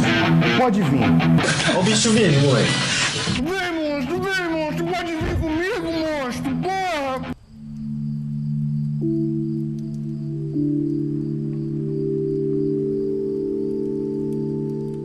Trago agora o Curupira. É, o Curupira, igual o Boitatá, ele é um defensor das matas selvagens e silvestres aí do Brasil. Ele é um anão de cabelos compridos, com os pés virados para trás. Cabelos em chamas. Cabelos em chamas, compridos e em chamas. E eles, per- e ele, eles, ou ele, persegue todos os que desrespeitam a natureza. É famoso por confundir aqueles que caçam ele, porque se ele tá indo pra frente, o pessoal vai achar que ele tá indo pra trás, por conta da, da inversão dos pés. Ele também é conhecido como caipora, né? é, é verdade. Caipora. Não, caipora é outro, ou não? Caipora é, o- Caipora é outro, é outro, é outro. Enfim, Caipora falei é merda. Então, mas uma coisa que é conhecida no Curupira é uma, uma crendice. Eu, eu lembro que eu li uma parlenda sobre isso. Que em dias que vai chover, você ouve ao longe é, barulho de alguma coisa batendo na madeira das árvores da floresta. Que na verdade é o Curupira testando o, a- o tronco da árvore pra ver se ela aguenta a chuva que vem vindo. Se não aguentar, ele vai fazer uma proteção lá na árvore pra ela não quebrar. Tipo, o que eu li sobre o Curupira é que ele não é um cara mau, ele é um defensor da natureza. É porque na verdade ele é um moleque, gente. Porque o curupira, né? Ele,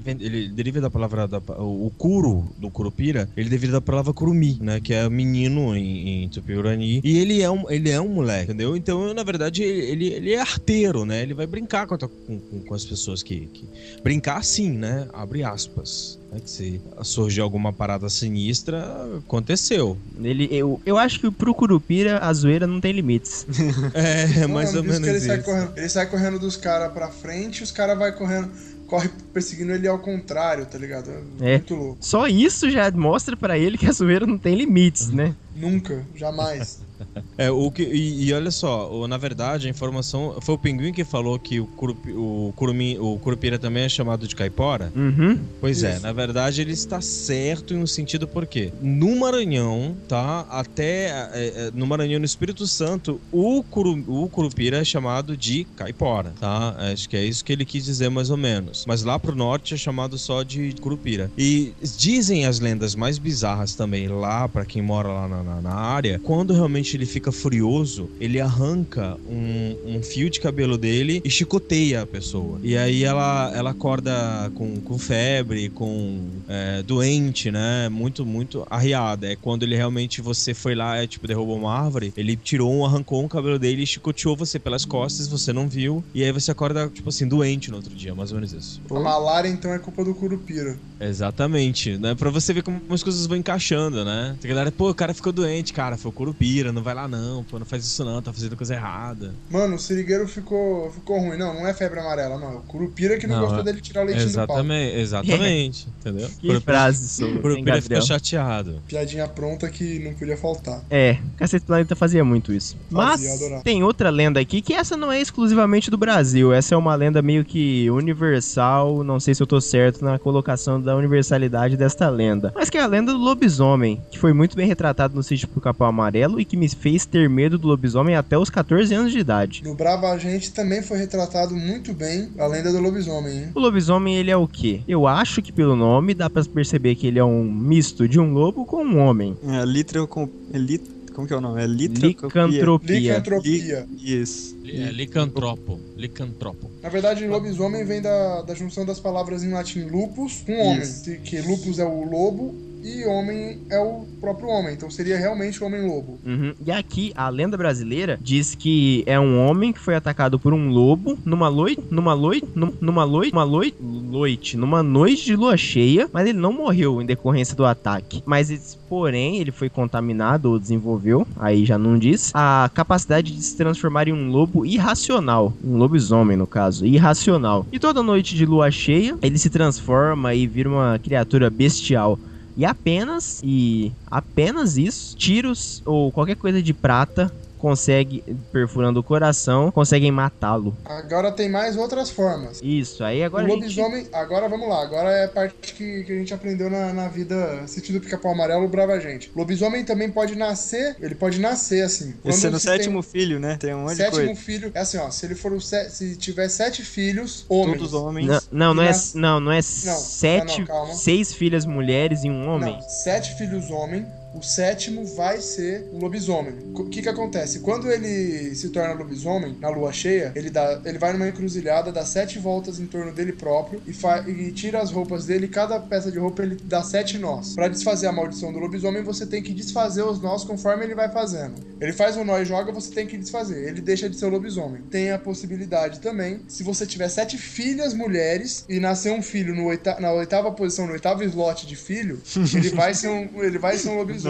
Você- só que você tem que ter sete filhas seguidas, é uma condição específica. É. Mesmo esquema também. Caso você tenha um lobisomem que esteja assombrando a sua região, se você fizer o símbolo de. Você É, faz o é selo de Salomão na porta e nas janelas da casa, o lobisomem não entra na sua casa. Ele invade tudo que for em volta. Esse é o, essas são as duas lendas que o Brasil aceita muito do lobisomem, né? Você pode ser mordido por um lobisomem, se contaminar em um lobisomem, desde que o lobisomem não te mate. Enfim, basicamente esse é o esquema do, do lobisomem no Brasil, né? É, não, não muda muito o esquema, não, porque ele é, ele é um. Já vem desde a mitologia, então não muda muito o esquema, não. Manteve a mesma coisa com pequenas ada- adaptaçõezinhas, assim. É, locais, né? Adaptação local. Tirando que, na, na, na verdade, a- a- eu eu fiz uma pesquisa aqui e na mitologia guarani, o lobisomem ele é colocado mais como um metamorfo mesmo. Ele, ele vira um tipo um cachorro demoníaco e, e ataca. E É a- igual do da Crepúsculo. e não, não, do Não, Crepúsculo não, ele vira não, um não. pudo, não, não, ele vira um cachorro demoníaco mesmo. Ele vira é macho mesmo. É, ele vira, ele é macho, é macho. O nome dele, eu lembro do nome dele. Inclusive tem um artigo meu que eu acho que tem esse nome aí escrito. Luiz, não é Luizon? Luizon, alguma coisa assim. O nome Isso. do isso, Lu- é Lu- Luizon, Lu- Luizon. É, Luizon. Luizão, Luizão, alguma coisa assim, isso mesmo. Aí, tá vendo? Tá, tá juntando os nomes. O- É um cachorro geralmente, é um cachorro geralmente mag...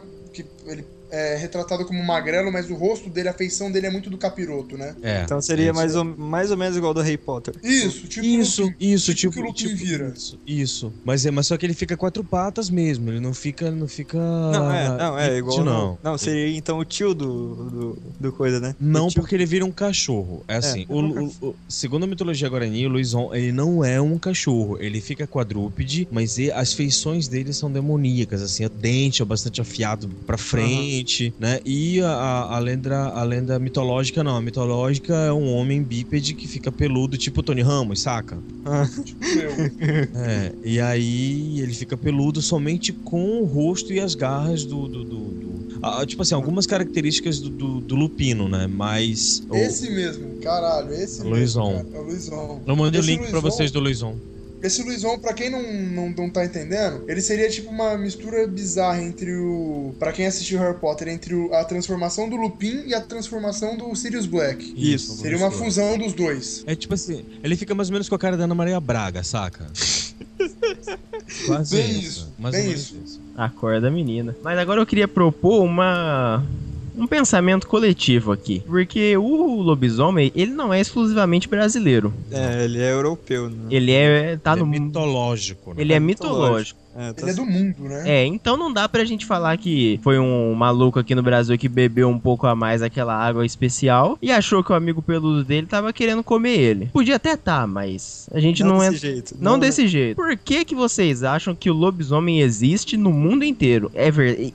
Aconteceu de fato? Existe? É aquela doença lá que eu não sei o nome que a pessoa nasce inteira peluda? É, é um tipo de licantropia, aquela doença peluda lá do caralho. É, mas é, Eles aquilo é uma, colocam como isso. é uma patologia real. É, Sim, é os homens lobo do México, né? Isso, mas transformar em lobisomem a ponto de sua estrutura Óssea é, óssea todas- se modificar acontece no mundo inteiro. E o porquê disso? Eu tenho um primo meu que jura de pé junto ter visto um lobisomem Olha, é, eu acho assim, eu não, eu não sei, no porque. centro de Ribeirão Preto. Lá vem sacanagem. Que que é? Não, é sério, não. Ele tava com a ex-namorada dele no ponto de ônibus e ele falou que ele ouviu, um, sei lá, um rugido, alguma coisa assim. E duas ruas pra baixo ele viu passar alguma coisa que parecia muito com um homem grande pra caramba, mas que não era um homem, era um, alguma coisa parecida com um lobo. Nossa, cara. Caraca, relatos, relatos. É, Ele, relatos. ele conta isso. E ele conta isso, você olha ele contando, ele se arrepia inteiro e ele começa a tremer, cara. Tão verídico que o negócio deve ter sido. Ou ele tava muito louco ou é real. Porque É. E ele não costuma usar dorgas, então acho que era real. É, cara, eu acho assim, eu é, é estranho, porque, ah, na verdade, tu- tudo que é muito mitológico assim, tudo que tem registro muito antigo, acabou É se espalhando pelo né? mundo todo, né? Então, através de livros e tudo mais. Eu acho que veio pra cá sim, cara, mas eu vou te ser muito sincero, é, é complicado, velho, porque o homem só acredita naquilo que ele vê. Ele, ele, ele não é um. é, Hoje em dia. Hoje em dia não, na verdade, a humanidade, desde quando existe, ela, ela, ela só tem fé naquilo que ela pode tocar, não naquilo que é sobrenatural. E eu vou ser muito sincero pra vocês. Olha, eu acredito sim em espíritos, eu acredito sim em, em demônios e anjos e tudo mais. Eu acredito mesmo, cara. E eu, eu, eu penso da seguinte, da seguinte concepção: se eu acredito nisso, e por que eu não posso acreditar que existem outras coisas? Eu acho assim, cara. Não, o, o- o ser humano é muito narcisista de achar que ele é o único no universo, de achar que ele é o único inteligente, de ele achar que ele é o super cara. E, velho, na verdade ele pode ser um rato de laboratório que ele não tá sabendo. Entendeu? Então, eu acho assim, eu, eu não vou dizer que eu acredito na história do, do, do, do seu primo, mas eu vou falar que, cara, é possível? É por que possível. não? É É possível. possível, é possível sim. Mesmo você fazendo isso aí que você tá falando, que é do- dos livros, do, por ser mitológico e tal, cara, a gente parar pra pensar, gente tá falando de um, de um ser, o lobisomem e tal, um ser mitológico, pode ter sido carregado pra um monte de lugar. Mas e o Luizon, que é o, é o lobisomem, mas dos tupi-guaranis? Aí você tem que ver que, que nem é que, é, as ramificações, né, cara? Ele foi se adaptando, assim como qualquer outro ser Mas se como adapta. é que chegou aqui, né? Velho, a, a, com É, igual nos Estados Unidos também tem a, a- os vampiros, né? Nos Estados Unidos tem a, a lenda de vampiros existir. Ah, ela aí- é europeia. Aí você já vê a diferença do primeiro mundo e do terceiro mundo. Você vê que no primeiro mundo o lobisomem ele é um bípede, grande, forte. vai vindo pra cá, vai vindo vai pra cá. minguando, Vai minguando, vai minguando. Você vê, ele fica pequenininho. vira vira-lata. Aqui Saca? no Brasil ele é um pincher magrelo subnutrido, com um problema de dentes que precisa usar aparelho. Na verdade, aqui no Brasil, camarada, só tem qualquer baile funk que tu vai ver lobisomem, vampiro, tudo quanto é coisa trash, demônio, tem tudo.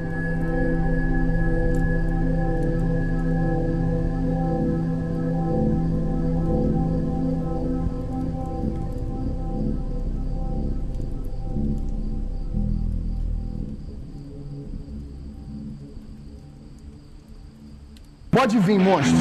Pode vir. Ó o bicho vindo, moleque.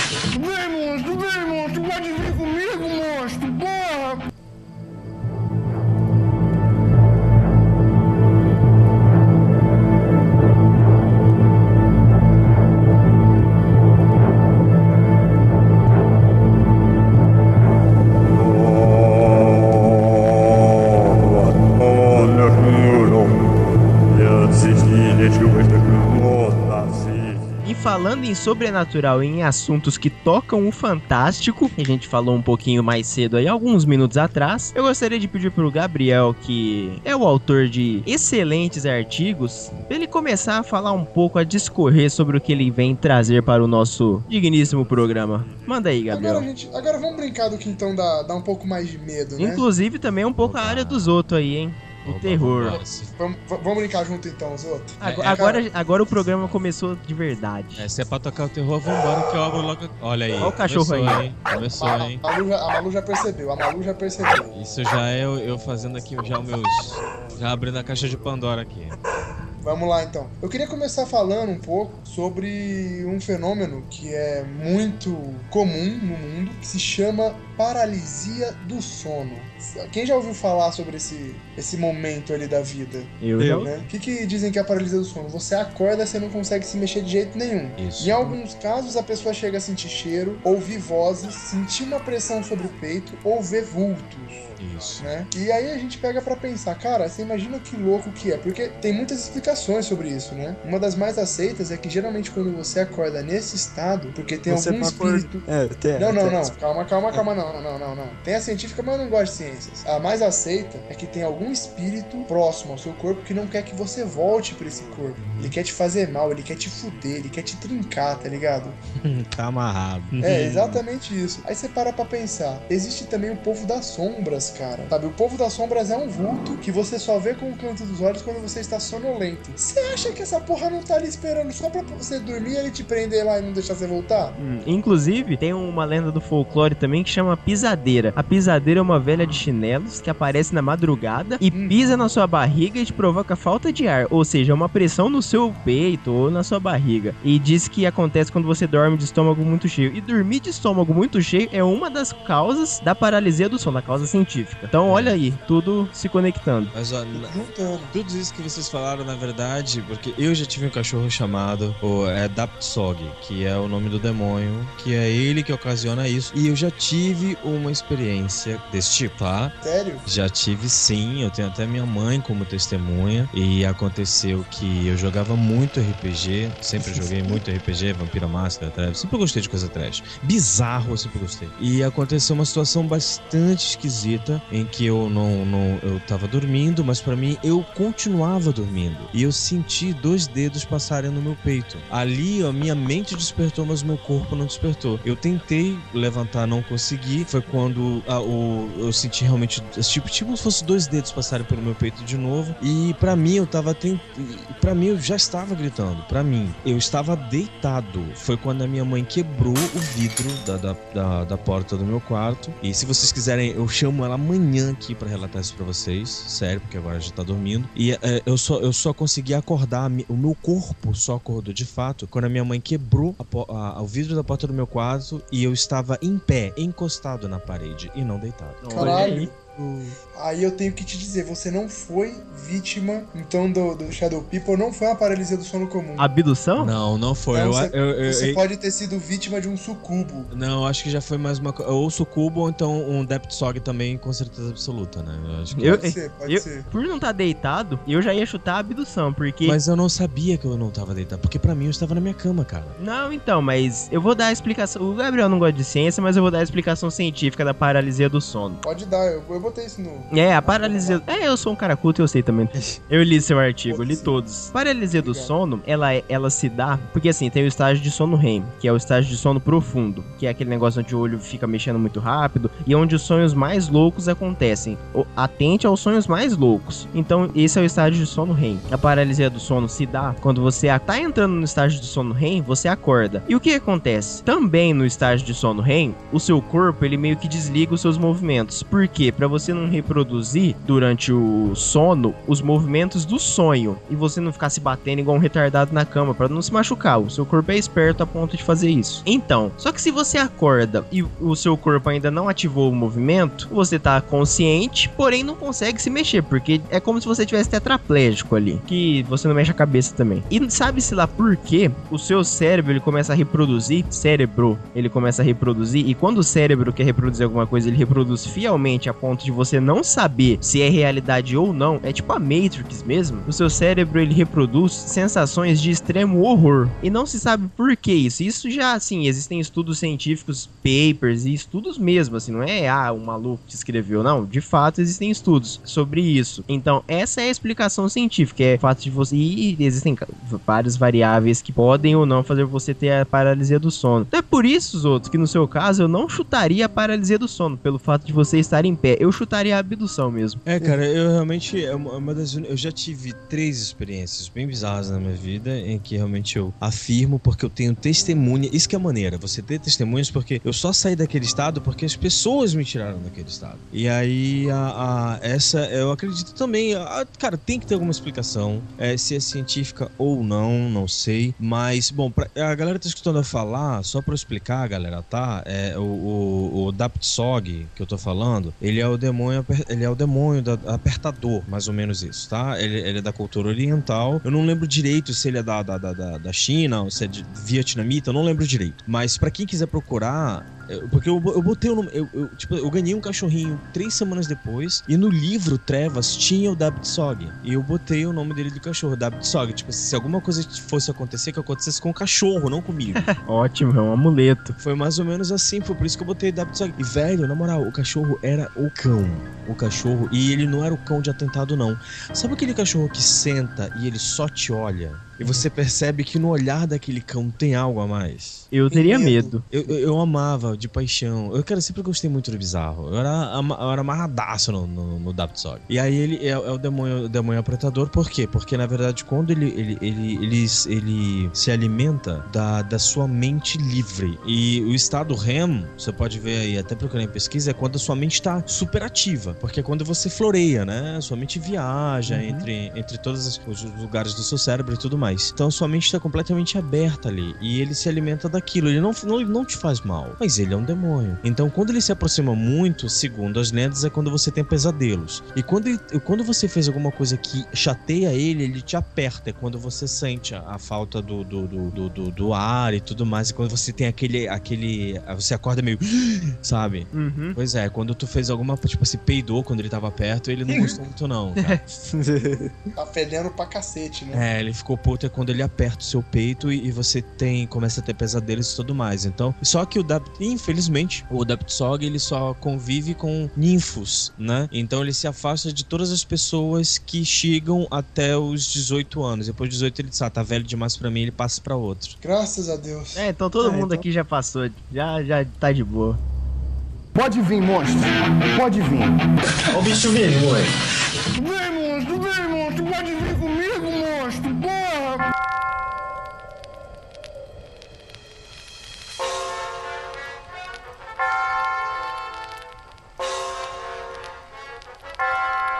Bom, quem ouviu o nosso episódio passado chegou a ver, né? Ouvir, na verdade, algumas lendas, alguns causos interessantes. Hoje eu não queria falar sobre aqueles causos tipo loira do banheiro, os clichêsões que todo mundo conhece.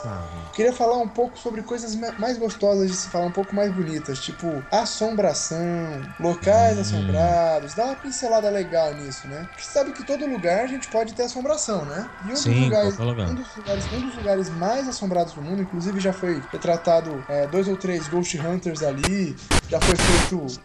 É... Que porra é essa? Eu acho que não é legal esse tipo de brincadeira Nessa hora. nessa hora, Gabriel. Ah, Gabrix, porque eu vi que o Não, áudio é- saiu de você. Gabrix, Não, é- é... Gabrix, vo- você é aquele cético, aquele que não acredita em nada? Diz pra mim que sim. Hum, também. Também? É. Muito bom, muito bom. Aguarde. É, Não é, não, é que eu abri um. Tava descendo o vídeo aqui do Facebook e abriu o, o vídeo Ora, do é. Obrigado, Gabrix. Muito Olha- obrigado. O Igor deve estar cagado inteiro, porque eu tô cagado. Não, eu sou tranquilo, sou tranquilo. Já- eu já vivi em equilíbrio com essa turma aí. Tipo, porque um lugar mais. dos mais assombrados que existe no mundo se chama Sanatório de Waverly Hills. Yes, um dia irei lá. Unidos. Um dia Então- eu irei lá. Tem como, tem como acho que é, é 5 mil dólares pra você passar a noite lá. Isso, isso. É um dos lugares mais assombrados do mundo, porque tem fotos e mais fotos de espíritos e mais espíritos, e tem relatos de espíritos revoltados. Tem o pequeno time, e cara, cara, você começa a ler sobre a história do lugar, você pira muito. Você pira muito. É porque assim, sa- sanatório o- não é um lugar de. Talvez. Porque é, não é um lugar de pessoas que estavam muito sãs. Tá aí o nome. É, e. esse esse- esse é- era, era um lugar pra curar no começo tuberculose Uhum. e depois passou a ser um asilo. É, E quando. onde E, pessoas morriam. e isso. uma pessoa que pode falar bem sobre isso é o Gabriel, mas quando uma pessoa morre e ela tem uma morte traumática, ela continua aqui na Terra ainda, não continua, Gabriel? Então, não é só a questão da morte traumática. O que acontece é o seguinte: segundo a crença que eu tenho aqui, ah, o que prende a pessoa aqui é o apego material ou a raiva dela a alguma pessoa. Então, se eu sou apegado à matéria, eu vou ficar na matéria. Vou ficar vagando por aqui. Se eu sou apegado, se eu, se eu quero fazer mal a alguém, ou se eu quero um lugar, um lugar é meu, aquele lugar é meu, eu vou ficar naquele lugar pra proteger o meu lugar, ninguém vai chegar perto e tal. E é onde nascem os casos de assombração, os casos de, de medo, os casos de espíritos revoltados, né? Uhum. É, e cá entre nós, um desses casos foi recentemente, recentemente não, na verdade foi lançado um tampinho, Invocação do Mal vive desta filosofia que é falado no filme, se você prestou atenção, que realmente a mulher, ela falou, ninguém vai tomar a minha terra, e ela assombrava todo mundo por ali. Exatamente. Né? Exatamente aí que mora a grande história. E, cara, se for parar pra pensar, é meio louco, né? É, Porque, é- Cara, eu, eu- sei lá, eu, eu- eu te juro, eu, realmente eu tenho probleminhas, porque isso me fascina muito, né? Tipo assim, na, na, na- na- nesse, eu, realmente quero muito pagar quanto for pra entrar no sanatório de, de Beverly Hills, né? Onde, onde morreram 63 mil pessoas, assim, mais ou menos, lá dentro. E, e porque, velho, é uma forma de você. Tipo assim, eu vou poder falar que tudo aquilo que eu falo nos podcasts, em que eu acredito, é real. Mas é que tá a brincadeira, né? Porque eu vi uma. Eu não sei se foi uma série da MTV, mas teve uma galera que dormiu lá. Foi o. Ghost Hunters, Ghost não é? Hunters. Foi, Eles né? duas, tem- dois, dois episódios em duas temporadas distintas. Ô, Oswaldo, se você quiser ver mais. Um, se você quiser dar uma lida depois num, num negócio sobre o Waverly Hills, agora eu vou ter que fazer meu, meu próprio merchan. Tem um artigo no site, cara. Vamos lá, Chama vamos Sanatório de Waverly Hills, no próprio Conspira, cara. É porque eu não, eu não achei ainda. Tipo assim, eu sou. Coloquei eu sou- vídeo até falar chega. Vou mandar o link, eu vou Eu, mandar eu, o link. eu, eu sou solo, entendeu? Eu sou sozinho. Tipo assim, eu E convido a tem- galera e tem- pra e ir. tem- E tem coisa pra você poder fazer a visita, tem até os preços. É, e eu, eu, eu, eu, tipo assim, porque eu queria ir com uma galera, não galera, galerão, não, meu. Na verdade, eu queria no máximo com quatro pessoas, mas quatro pessoas eu queria ir com três que não acreditassem, que fossem pessoas completamente céticas, e eu, entendeu? Leva o Gabrix. Leva o Gabrix. Cara, você Gabrix. É numa, numa boa, Pagando cara. pra mim.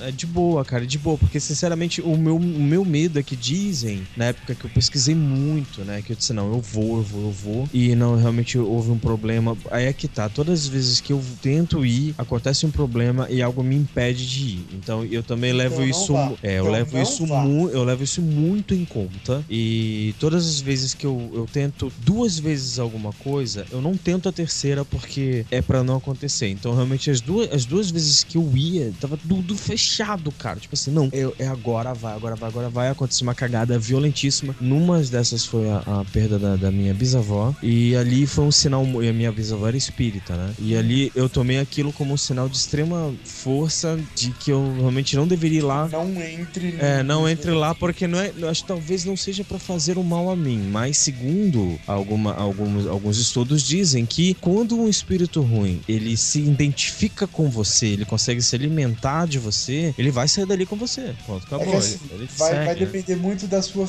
da sua sintonia e da sua vibração. Se a sintonia e a vibração bater e ele falar não, e você não conseguir se livrar dele ali, o cara vai falar assim pra você, cara, esse cara eu vou ficar até a morte dele junto com ele, a hora que ele morrer eu vou ficar com ele também. Trago duas perguntas pra você, já que vocês tocaram nesse assunto e estamos aqui pra isso. Gabriel, você que sabe mais. Duas. Existe al- alguém que pode atrair um espírito mal pra ele se juntar com a pessoa, não fazer mal, mas pra eles se juntarem? E a segunda pergunta é: existe alguém 100% fechado pra isso? Se juntarem, que tipo de, de junção? Tipo, os dois resolverem fazer mal pros outros. Todo mundo, Como qualquer assim? um pode fazer isso. Não, mas eu não, eu não, eu tô dizendo, tipo, um comum acordo ali, não um, um em proveito do outro. Eu quero chamar um espírito aqui pra fazer mal pro Gabrix, por exemplo. Ou o espírito achar você legal e querer se juntar com você. Pra poder fazer mal pros outros. Isso. Pode. Desculpa, mais Gab... fácil É, faz, faz, faz sentido. Gabrix, desculpa perguntar, mas você é de que religião, meu cara? Sou ateu. Gabrix não, é o, o Eu pinguim. sou espírita kardecista, Boa, garoto. desde moleque. Boa, legal, legal, legal, legal, legal. Putz, trocar outros figurinhos contigo. Bora. E Agora, E Gabrix, se eu tivesse grana, já que você é ateu, você era um de cabeça que ia passar lá noite comigo, cara. Gabrix ia sair correndo que nem uma menina, Não. sem roupas. Cor- correndo. Aí, aí- aí é que tá. Aí realmente eu tenho as minhas limitações, porque o meu grau de. de, de, de- Eu, não, eu não sou uma pessoa agressiva, eu não É, sou uma pessoa, vi- eu não é sou uma igual pessoa violenta. falou, né? Mas eu digo assim, eu tenho um lado muito mal, cara. E tipo assim, pra quem bate no peito e diz que eu sou ateu, querer correr, não. Daqui você não sai. Porque assim, um- um- uma das coisas que, que, que, que eu tenho em mente também, eu acho, eu não sei, porque eu li o evangelho do, do, do kardecismo, do é, Pinguim, achei muito maneiro. E, e é mais ou menos assim: só te fazem mal, se, eu não sei se é assim, você pode me corrigir, é, é, Pinguim. Pode falar, pode falar. É, só te fazem mal se você quiser. Exatamente. Mas em compensação, se você for cúmplice, talvez eles não queiram fazer o mal, eles estão tentando entram em contato contigo porque eles estão desesperados de alguma forma por ali. Essa é a minha vibe. Então eu não quero que Mas me é façam mal. exatamente isso. Entendeu? Mas em compensação, assim como eu não quero que me façam mal, eu posso entrar na onda do cara, sacou? Esse é o meu Pode medo entrar na maior. onda do cara e se fuder legal e acabar É, mas e- esse, esse é o meu mal. E, tipo assim, é- essa mais ou menos essa vibe, assim, já que a gente tá tendo um papo meio doido, o, essa, esse, esse é o meu medo. Porque eu, eu realmente, não que eu seja um sociopata, mas é, sabe de gostar de ver o, o, o circo pegar fogo? Tipo assim, não, mas não é você que não acredita, não. Então faz o seguinte, vambora junto, pega ele. Aí eu entro na vibe, entendeu? Então quer dizer, eu tenho medo do, Aí a, a vibe vem pra você. Pois Então é, aí, aí vem, o- aí pode foda por ocorrer, pode ocorrer as questões das possessões e tudo mais. Isso Agora, entra na segunda pergunta que o Igor fez. Uhum. Existe alguém. Existe, sim. Tipo, mas não, o, ca o cara é 100% mesmo. Com ele não acontece nada. Ou ele sabe que acontece, mas tipo, o cara é o popular corpo fechado. Existe. O cara que é estudado na doutrina, o o cara que acredita em Deus, o cara que segue os preceitos de Deus, não necessariamente estudado na doutrina espírita, tá? É que Uhum. quando o cara é estudado na doutrina espírita, ele acredita na mediunidade e tal, então ele consegue bloquear determinados fenômenos, tá? Uhum. Agora, quando o cara segue os preceitos de Deus, nada vai pegar nele, cara. Uhum. Imagina, imagina que é uma rádio, ô Igão. Sim. Então, então você tá, você tá vibrando 87.5 e o cara tá vibrando 106.2. Não A vai- 87.5 não vai chegar no 106.2. Entendi. Compensação, a 106.2 pode chegar no 87.5. mas aí Se você estiver com uma vibração legal, uma vibração alta, pensando em coisa boa, o cara ruim não vai acertar a sua vibração e não vai te fuder. Esse é o corpo fechado. O Mas é médium, aquela ele história. tem. Mas aí, Pinguim, o, o, o corpo fechado, mas tipo assim, ele tem uma blindagem contra a galera que ele quer Isso. pegar ele, né? Ele tem uma blindagem. Só que é o seguinte, só que existe uma tangente, né? É, se Porque ele- assim. se ele abrir a guarda, já- fudeu. não, é tipo assim, já que eu não consigo te pegar o blindado, na verdade eu tenho uma porta, que no caso, vamos pensar, seria eu no caso, que dá pra passar. Porque É. eu tenho acesso a ele, entendeu? assim, ó, eu não consigo pegar, por exemplo, o Igor é, é corpo fechado, eu não consigo pegar o Igor. Mas o Igor gosta pra caralho do Lucas, eu sei que se o Lucas for atingido, o Igor vai baixar a guarda. A hora que o Igor baixar a guarda, eu acerto ele. Acerto o Lucas, o Igor baixou a guarda, eu acerto o Igor. Agora cá entre nós, por favor, espíritos que escutam o Conspiracast, isso não quer dizer que eu quero ninguém batendo na porta pra pegar a senha. Não! Eu dei uma suposição, tá? Por favor. Não, Não, é gente, é assim verdade. É verdade, tem que explicar direitinho, porque os caras estão antenados, velho. Quando você pega aí, aí já é pra quem acredita, né? E quando você pega e fala uma porra dessa, ele, opa, opa, Opa, tô junto, vamos nessa. Beleza, vambora, meu filho. Não, peraí que eu cheguei primeiro. Quando tu vê, já toma porrada, não. É uma suposição, tá, gente? Não quero isso pra mim, não. Longe de mim. É por isso que agora é o ponto que eu não vou me aprofundar muito, eu vou só pincelar. Eu fiz um artigo hoje, eu me caguei inteiro pra mandar esse artigo. Então, já que a gente tá falando sobre espíritos e aproveitando que temos dois, temos dois espíritas aqui, posso confirmar, produção? Na verdade, eu sou católico, não praticante, mas eu sou um estudioso. Eu leio sempre coisas espíritas, budistas, evangélicas e tudo mais. Então, eu curto, eu Tem- curto. temos aqui dois estudados na religião, produção, então, Gabriel, você fez um artigo que me assustou um pouco hoje. Qual que foi? Um pouco, imagina escrever esse artigo. É, e você, mais do que ninguém, pode dar relatos teóricos sobre ele. Então, cara, é, esse é um, é um tema meio complicado mesmo. É o Uhum. jogo do copo. Porque muita gente acha que é brincadeira, mas pelo que eu li ali não é não, hein? O espiritismo, ele basicamente surgiu de uma... O jogo do copo, ele é uma variação da comunicação espiritual que os espíritas faziam no começo. Porém, no começo não tinha todo o desenvolvimento de mediunidade, psicografia e tal, é, psicofonia. São fenômenos mediúnicos conhecidos hoje. Né? Psicografia, o cara escreve, se- é, ele empresta a mão pro espírito escrever. Ele, ele empresta a voz pro espírito falar. Então, na época, isso não era tão assim apurado. E precisava-se também de alguma coisa para fazer o povo acreditar, né? Isso é. Isso foi falado até no próprio livro dos Espíritos, Evangelho segundo o Espiritismo. Se você lê, isso é falado nas obras básicas do Espiritismo. Então, na época, existia uma forma de trabalho que era a tipologia, nos primórdios, né? Começaram com as irmãs Fox, o Espírito Batedor de Aberno, começou com as mesas girantes, com o Kardec, né? Na França, que era uma pancada. Uma pancada seguinte, uma, um- uma batida era a letra A, duas era a letra B, três era a letra C, e assim vai, eles tinham que contabilizar as letras pra fazer uma, é, uma palavra, né? Então você imagina se eu pergunto assim, qual o seu nome? E o cara, como eu disse no próprio artigo, o cara responde Zulu do Zimbábue. Zimbábue com Y e W no final. Milhares de batidas. É, o cara vai ficar até amanhã batendo. Precisou se fazer então uma- um esquema melhor pra poder fazer a comunicação com os espíritos. Foi onde começou a se fazer uma aperfeiçoação. É, segurava uma tabuleta, sem ninguém colocar força, com um lápis no centro e a tabuleta escrevia. Mas ficava um garrancho do cacete. Aí eles fizeram uma tábua que parecia muito com a tábua Ouija, que era uma tábua onde uma, hum, uma lupa, uma lente deslizava em direção às letras e tal.